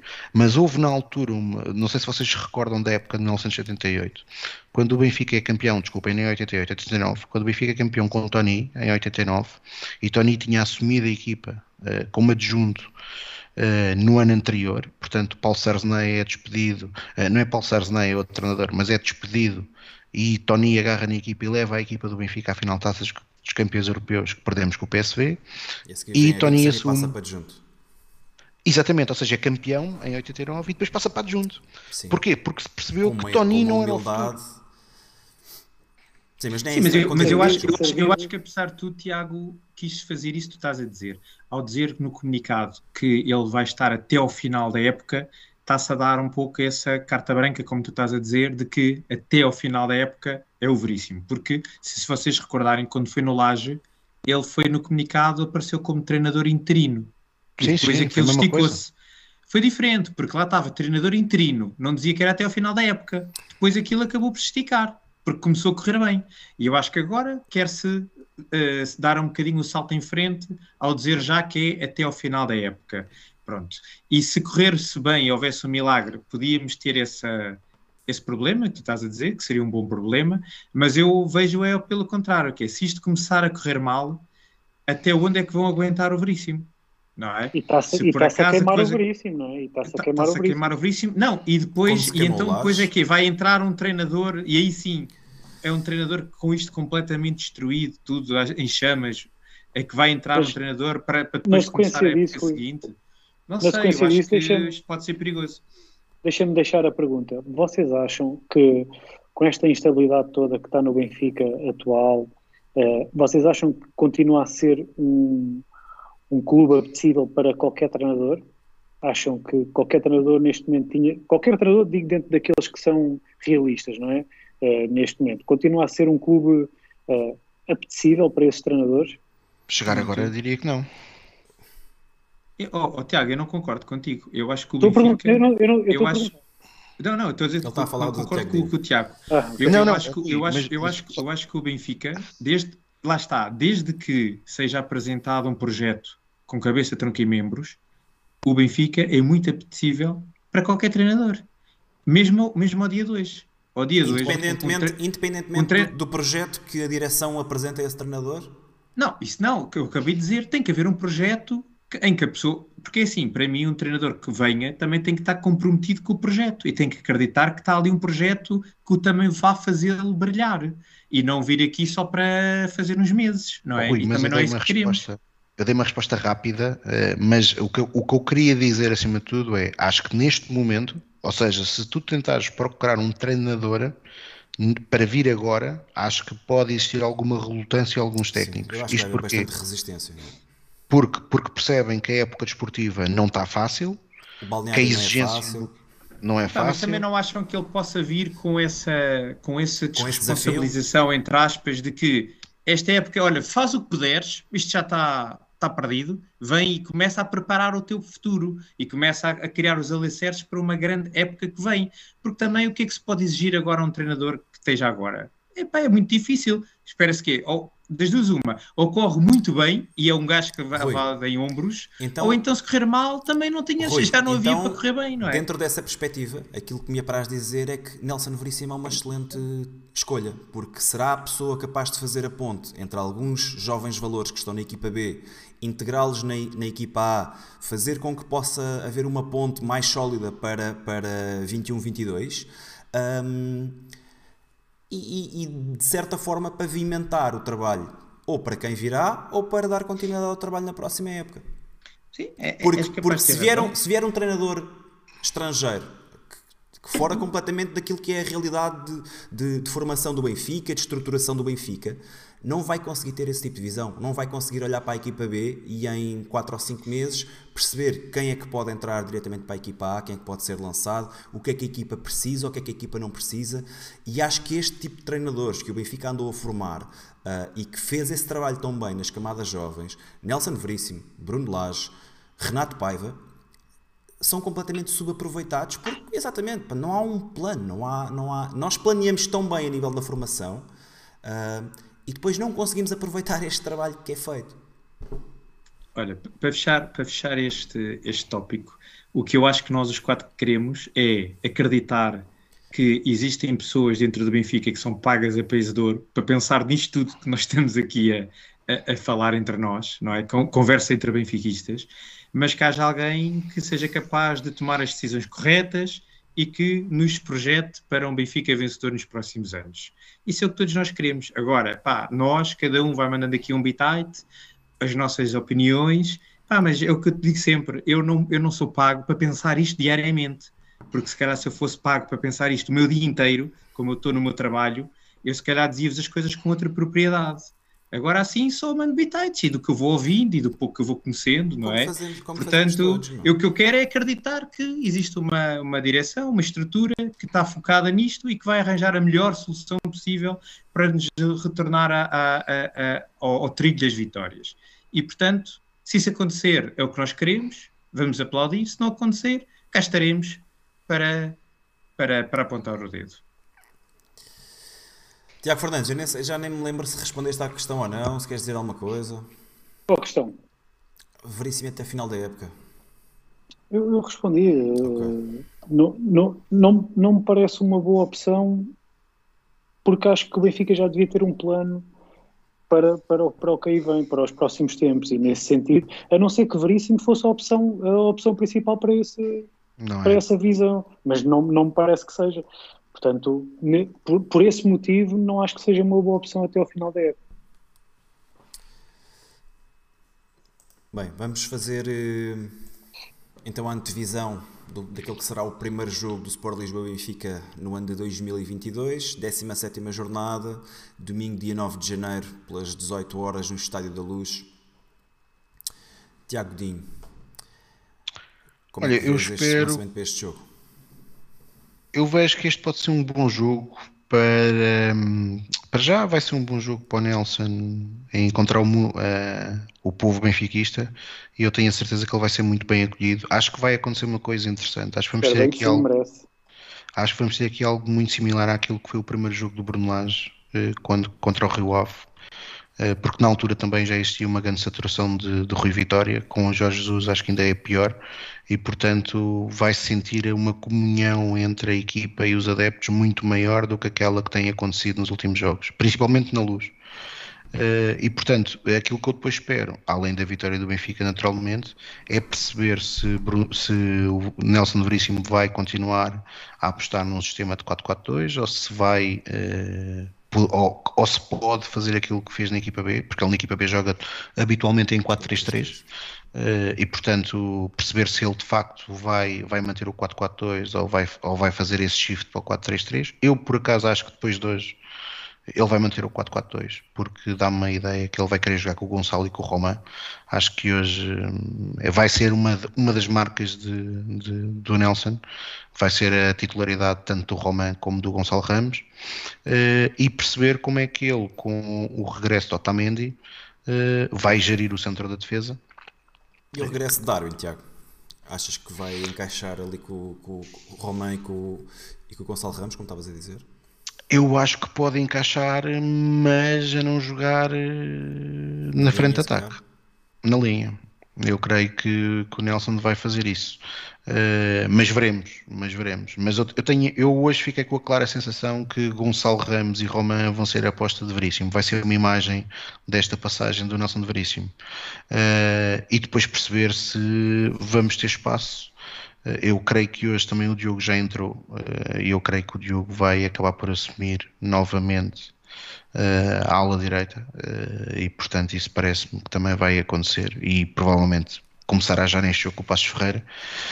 E, e, e, esperar com alguma expectativa que ver qual é hoje eu já tinha essa expectativa que Paulo Bernardo fosse lançado no jogo de hoje, não foi Uh, mas eu tenho para mim que não tardará, que ainda por cima com o Nelson Veríssimo, que, que foi muito importante este ano. Paulo Bernardo foi muito importante na equipa B, uh, esta época e na época anterior, mas nesta época então estava, estava com um esplendor muito grande na equipa B e portanto eu acredito que, que, que Paulo Bernardo, mesmo que não sendo titular, que vai ter muitos minutos de jogo neste, nesta partida com o Passos Ferreira uh, e portanto que seja um bom início de 2022 que possa catapultar a equipa para um final de época bem diferente uh, do que foi do que foi até aqui, até este 2021, e também que possa ser um, um momento de viragem no futebol do Benfica de forma transversal uh, para um Benfica mais ganhador.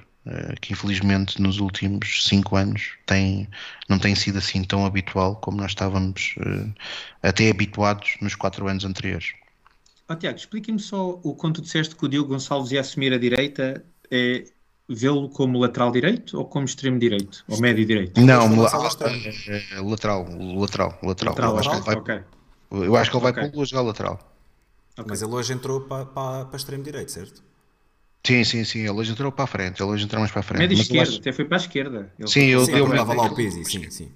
Eu por acaso até fiz um desenho aqui com ele à esquerda. Eu tenho a ideia que ele vai, que ele vai apostar no Diogo para, para, para lateral direito. Que isso que isso será, que será a aposta dele. Até por, por aquilo que nós vimos hoje, e já comentámos aqui, o Gilberto, num esquema destes de quatro defesas a, a defender, é para esquecer. Uh, e portanto, sem Almeida, sem Almeida, porque eu acho que o Almeida depois acabará por ser esse lugar que o Almeida vai ter até o final da época, que é o do lateral direito. Uh, e acho que isso será. Acho que sim, acho que vai ser incontornável.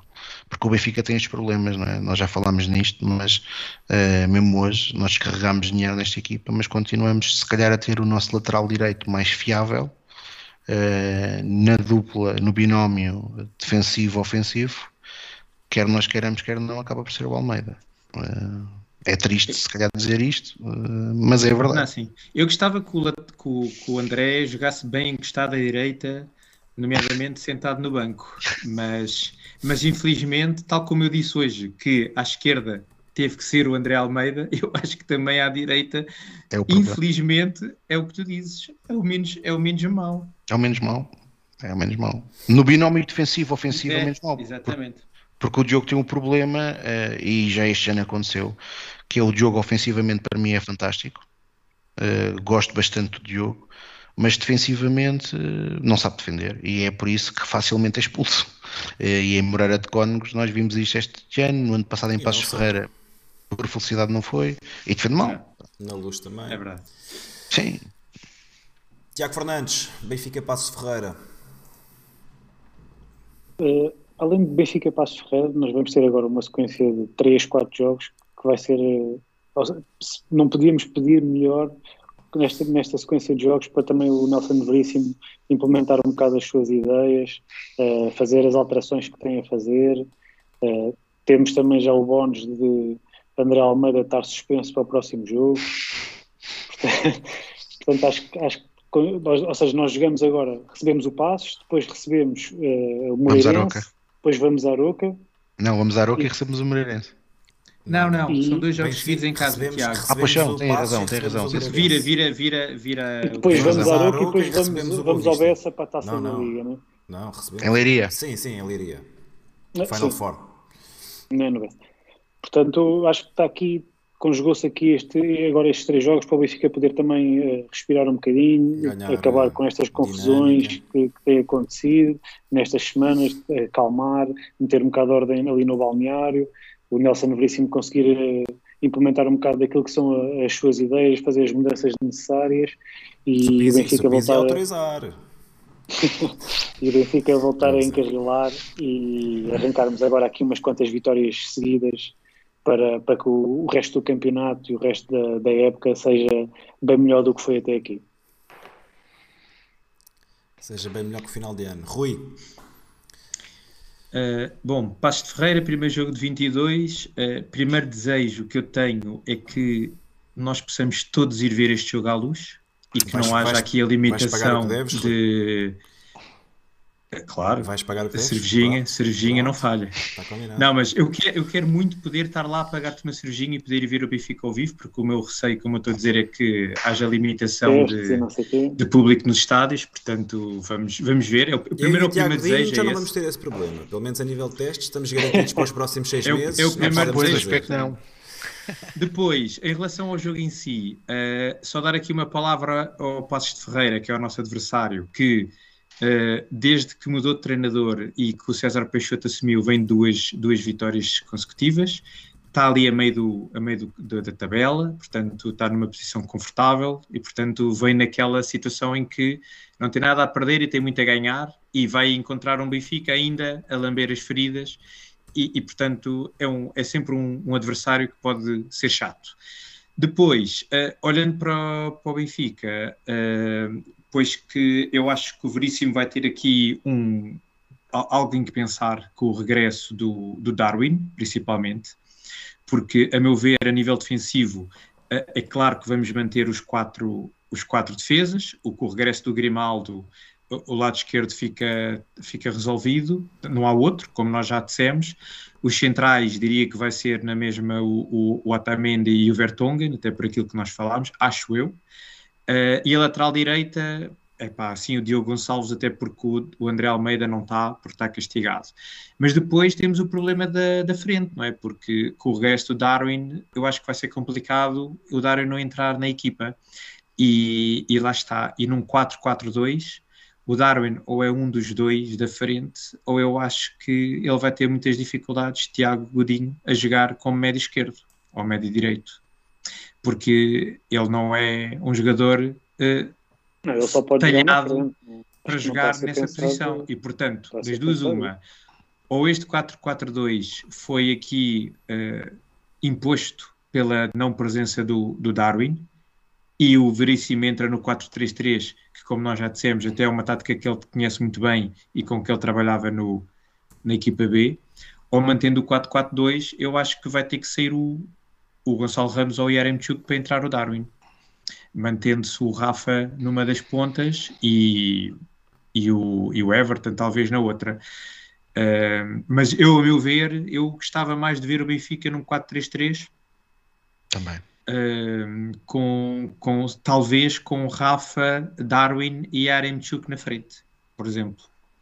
Mas, mas vai ser interessante de ver o que é que o Veríssimo vai fazer. uh, mas, mas é como tu disseste, Tiago, acho que é um, vai ser o regresso à luz, vai ser o regresso em que o público acho que vai estar muito com a equipa, como tu disseste, foi muito bem visto, e portanto estou curioso de ver como é que como, como é que vai ser agora o arranque de 22 para o Benfica, porque vai ser muito importante chegar forte à, à Final Four da Taça da Liga. É isso. Não tenho muito a acrescentar, à exceção de que acho que é possível que, que Nelson Veríssimo introduza um 4-3-3. Uh, tem sido sempre o seu, o seu esquema tático de, de base, é assim que, que a formação do Benfica joga toda. E via com muito bons olhos uh, a entrada de Paulo Bernardo no 11, a jogar com João Mário Lin como, como internos e depois sim, se calhar com, com, o Darwin na esquerda, Rafa na direita e depois o Yaremchuk ou o Gonçalo Ramos. Uh, pelo menos no primeiro jogo e num jogo de, de tão importante lançar Gonçalo Ramos assim a frio, digamos, porque Gonçalo Ramos já, já não era titular há muito tempo, partindo do princípio que, que o jogo contra o Sporting da Covilhã não era um desafio de, de exigência máxima. Uh, sei, que, sei que ele conhece muito bem o Tomás Araújo uh, e que isso poderá ser uh, uma vantagem para ir lançando aos poucos na equipa, sempre que Otamendi possa, não possa dar o seu contributo. Uh, começar também a, a, a, fazer com que Vertogen e Otamendi, que são claramente os jogadores mais, mais velhos da defesa, possam ir sendo rendidos à medida que, que a época se for desenrolando e, e, se acontecer uma situação como a de hoje em que Otamendi não possa dar o seu contributo, termos um não termos não termos que passar um defesa esquerdo para jogar do lado direito da defesa. E é isso. Ah, está tudo dito. Maltinha, alguém quer acrescentar alguma coisa? Olha, só queria dar uma muito. nota rápida, uma nota Força. muito curta, que sobre aquilo que estavas a dizer, que é só perceber o que é que Nelson Veríssimo, e porque falaste no Tomás Araújo, vai fazer com Ferro, que eu acho que estava completamente prescrito por Jorge Jesus, e acho que com Nelson Veríssimo não vai acontecer, e com Jetson. Eh, vai ser interessante perceber isso em janeiro. Vamos ver. Até porque o Jetson está a ser bastante aliciado por parte do, do Galatasaray. Dos turcos. Yeah. E, e sim. Por acaso tínhamos esquecido do Ferro, mas a verdade é que lá está. A, a época acho que foi planeada hum, com uma defesa a três centrais e, e- e pronto. E depois isso traz-nos problemas para aquilo que, que será esta implementação de uma defesa a 4, até porque a nível de laterais estamos bastante, bastante descalços, como vocês disseram. E acho que é um bocadinho por aí. Muito bem. Pessoal, uh, quero deixar uma palavra mais uma vez de, de grande, de grande agradecimento ao, ao Tiago Godinho. Tiago, foi uma honra enorme ter-te aqui connosco. Acho que o programa enriqueceu uh, com a Bruno, tua presença. Já, Sim. já- agora, antes de fecharmos mesmo, e, e aproveitar que o Tiago está aqui connosco, Uhum. eh, e acho que é importante porque ele pode com propriedade falar disso, eu gostava só que ele falasse um pouco do ponto de situação em que está aquela auditoria às eleições do, do Benfica de 2020, que Qual auditoria? saíram, da, que saíram da, da Assembleia Geral Extraordinária, e, e entender se, Tiago, tu sendo uma das pessoas que foi eh, nomeada para, para pertencer a essa comissão, eh, como é que tem sido o contacto com a direção, a receptividade, ponto de situação? Sim, brevemente, só porque acho que é importante para todos nós estarmos a par desse, dessa situação. Excelente, obrigado Rui. Olha, primeiro, só, só, só, só para dar aqui uma nota, foi um prazer estar aqui, eh, muito obrigado. Eh, Peço-vos já desculpa se me estiquei algumas vezes no tempo, eu sei que Ora, o meu com maus hábitos de falar a Benfica. Tranquilo. Pois, o meu poder de síntese às vezes, às vezes não, é o, não é o melhor. Sobre, mas foi um prazer estar aqui. Eh, sobre a, a tua pergunta, Rui, eh, pronto, basicamente nós o que fizemos eh, ainda, ainda durante o período eleitoral, depois da Assembleia Geral, eh, os três associados que foram eleitos, enviámos logo na altura uma mensagem para o anterior Presidente da Mesa, o Dr. Pires Andrade, eh, para, para tentar, para começar a, a iniciar esse processo. Eh, não, não, tivemos, não obtivemos resposta.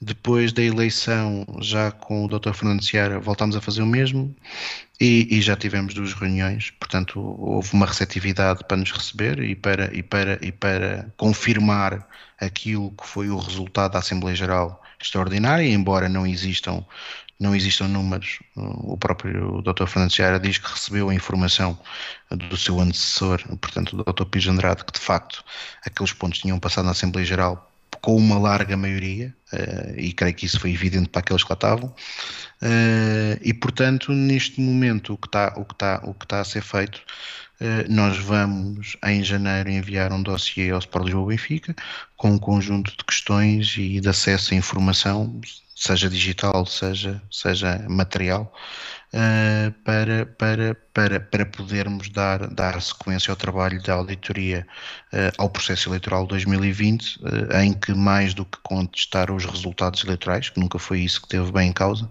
mas sim garantir que um clube como o Sport Lisboa Benfica nunca mais passe por um processo daqueles que acho que, ainda por cima, na altura, a eleição mais participada da nossa história ficou manchado por um conjunto de episódios que dignificam muito pouco o, o, o, clube que todos nós amamos. E o que nós pretendemos é, efetivamente, que seja feita luz sobre esse processo e que seja possível, mais do que estar a julgar o A, o B ou o C, mas seja possível uh, identificar esses processos que correram mal e alterá-los para uh, não voltarmos a ter um processo eleitoral daquela forma. E, portanto, sendo mais concreto, espero que em meados de finais de janeiro, inícios de fevereiro, já possamos ter mais informação que possamos, que possamos uh, comunicar aos associados do clube, sendo certo que quando tiver o processo concluído, e que para nós terá que estar concluído até ao final da primeira Assembleia Geral Ordinária, porque nós pretendemos, pelo menos essa é essa a vontade dos três associados, uh, apresentarmos as conclusões publicamente aos associados do clube em Assembleia Geral uh, do Sport Lisboa Benfica. Sobre, sobre a outra auditoria, sabes alguma coisa, Tiago? Sobre, sobre o esclarecimento. Já que estás sobre, informado sobre a auditoria, exato, sobre o esclarecimento do, daquela promessa eleitoral, dizer que havia uma auditoria forense. Bem, pronto, eu, eu, sobre esse processo eu, eu faço parte do Servir o Benfica e portanto, estou, a só, estou só a dizer isto aqui porque para aqueles que não sabiam, porque nós, durante o processo eleitoral, obviamente que era uma das coisas que nós, era um dos compromissos que nós tínhamos, nós, nós, nós consideramos que é fundamental que o Sport Lisboa Benfica faça uma auditoria forense a todo o grupo Benfica, eh, seja clube, seja SAD e empresas participadas, eh, e, e fomos surpreendidos durante a campanha uh, com o, uh, o, assumir que essa auditoria já estava a decorrer na altura durante pelo o debate, não foi durante a campanha, é, foi, foi durante, durante, o debate, durante o debate. Uh, pelo, pelo, pelo, pelo presidente na altura em exercício, o Rui Costa. e portanto, e na altura ele assumiu que esses resultados iam ser conhecidos até finais de outubro até finais de outubro. A verdade é que chegámos a dezembro e esses resultados não apareceram e nós, na semana passada, enviámos, enviámos um pedido de esclarecimento à, à direção do Sport Lisboa Benfica, uh, ainda sem resposta, uh, e, mas há, é, é algo que, evidentemente, enquanto associados do clube, vamos continuar a insistir, porque aquilo que se passou no Sport Lisboa Benfica é demasiado grave. Nós tivemos o nosso ex-presidente uh, do clube foi detido eh, e, um, e eu não estou a condená-lo, porque ele ainda não foi condenado e, portanto, merece todos nós o direito que tem à presunção de inocência, mas a verdade é que hum, nós tivemos um presidente do Sport Lisboa Benfica detido em exercício e uma das acusações que lhe é feita, um dos indícios, é, e eu não vou ser meio nas palavras, porque é isso que está em causa, é, é roubar, roubar, o clube. É roubar o clube é roubar o clube. Portanto, não há que ser mega aqui. E quem rouba o clube, eh, e, to, e é, é preciso que mais do que eh, condenar essa pessoa, é preciso é perceber como é que isso foi possível. E mais, eh, perceber como é que uma estrutura que faz parte há muitos anos, ninguém viu, ninguém ouviu, nem ninguém desconfiou de nada. O que também é estranho. Eh, até porque, como nós já falámos e falamos aqui hoje mais uma vez, o Sport Lisboa Benfica é muito grande, as empresas do Sport Lisboa Benfica e o grupo empresarial têm muita gente a trabalhar no clube e, portanto, um homem só não consegue fazer aquilo tudo. Portanto, tem que existir mais pessoas. E, portanto, eh, reparem, o Luís Filipe Vieira foi preso em julho, já chegámos a dezembro, eh, é preciso que comece a aparecer resultados daquilo que está a ser feito ou está a ser feito. E é importante também para nós, enquanto associados, percebermos qual é a empresa que está a ser feita, uh, o que espaço temporal é que está a ser analisado, uh, tudo questões que até este momento nenhum de nós Ninguém sabe. sabe. Eu, eu, eu, Ainda só vamos em 93 acho... de outubro, calma. É, é isso. Eu só acho que nós estamos aqui a ser ingratos porque o mês de outubro ainda não acabou, não é? Estamos Exato. 93, portanto, mais cedo ou mais tarde irá saber se tá, esse também, resultado. É assim, mas... eu, eu mais, vocês gozam com isso, mas eu por acaso acho que há uma coisa que é injusta, que é o Rui Costa não assumiu, o presidente Rui Costa não assumiu é qual era o ano. Qual era o outro é verdade. ano? Não é? é verdade. Também Pode é ser outubro de 2024. Também é outro prisma. Também é outro prisma. Mas sim, mas eu, eu, eu acho que no final, e para acabarmos o episódio 2, eu acho que acima de tudo está-se a ganhar tempo para limpar o que se pode limpar e esconder o que se pode esconder, um, porque efetivamente o que se passou no clube foi grave. E, e portanto, acho que tá, tá, há muita gente ali dentro em modo de sobrevivência ativado. Quer dizer que há muitas raposas dentro do galinheiro? Há, há, há, muitas raposas uh, ainda já não estão a comer o galinheiro, agora estão a limpar as penas que lá deixaram porque uh, então, acho que o, o, medo de a qualquer momento a, a, PJ entrar e levar mais dois ou três é grande e, portanto, é uma corrida contra o tempo. E daí tudo isto que a gente tem vindo a falar, do, da falta de foco no core business do Benfica, que é ganhar em campo. E, portanto, é, é, é assim. assim. Só para, só para dar-te aqui uma nota, e acho que isto é importante. Nós temos um, um nesta, no, na próxima semana, como já disse, vamos ter, vamos ter a Assembleia Geral da SAD para aprovar o Conselho de Administração, o novo Conselho de Administração da Benfica SAD. Um dos nomes que caiu foi o nome de Miguel Moreira. Miguel Moreira, que embora não seja acusado de nada, é várias vezes referenciado no processo uh, cartão vermelho. Uh, Miguel Moreira, antes de ser administrador da, da Benfica Sada, era diretor financeiro do clube. É é importante que nós fique, fique, ficamos a saber na próxima semana, que seja público, se a senhora Miguel Moreira deixa de ser administrador da Benfica SAD. Mas o Miguel Moreira vai sair do grupo Benfica ou vai continuar em exercício no grupo Benfica? É que se vai continuar em exercício no grupo Benfica, estamos na prática a fazer só uma mudança cosmética.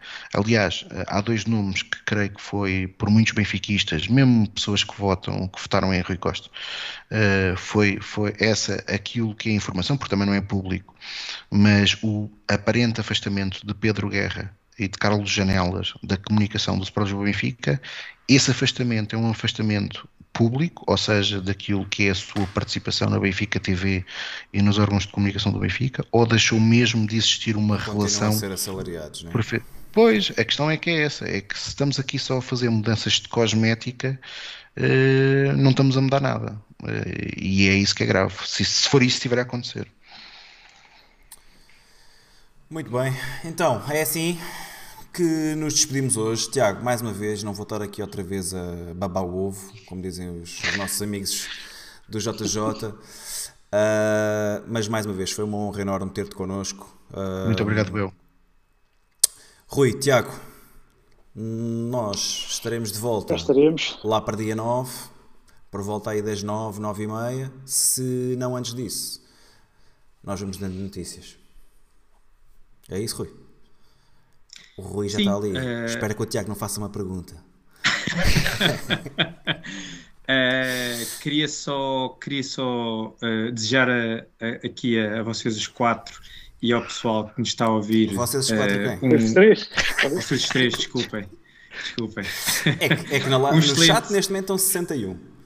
Um, um, excelente, um excelente 2022 que, que, seja melhor, pelo menos em termos desportivos, que o 2021 e que depois em termos pessoais seja melhor para todos.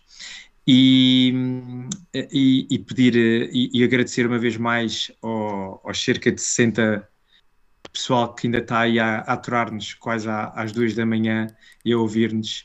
Agradecer o estarem aí no chat, uh, a, a, também a, a, a mexer com, com, o programa e dar-nos aqui algumas dicas para a gente comentar e, portanto, obrigada e, e voltamos-nos a ver brevemente.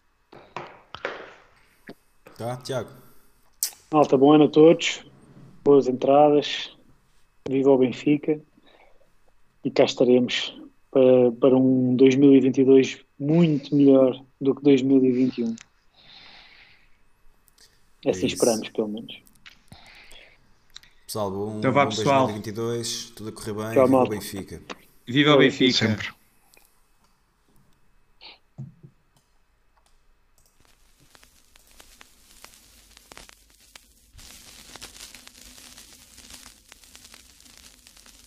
Será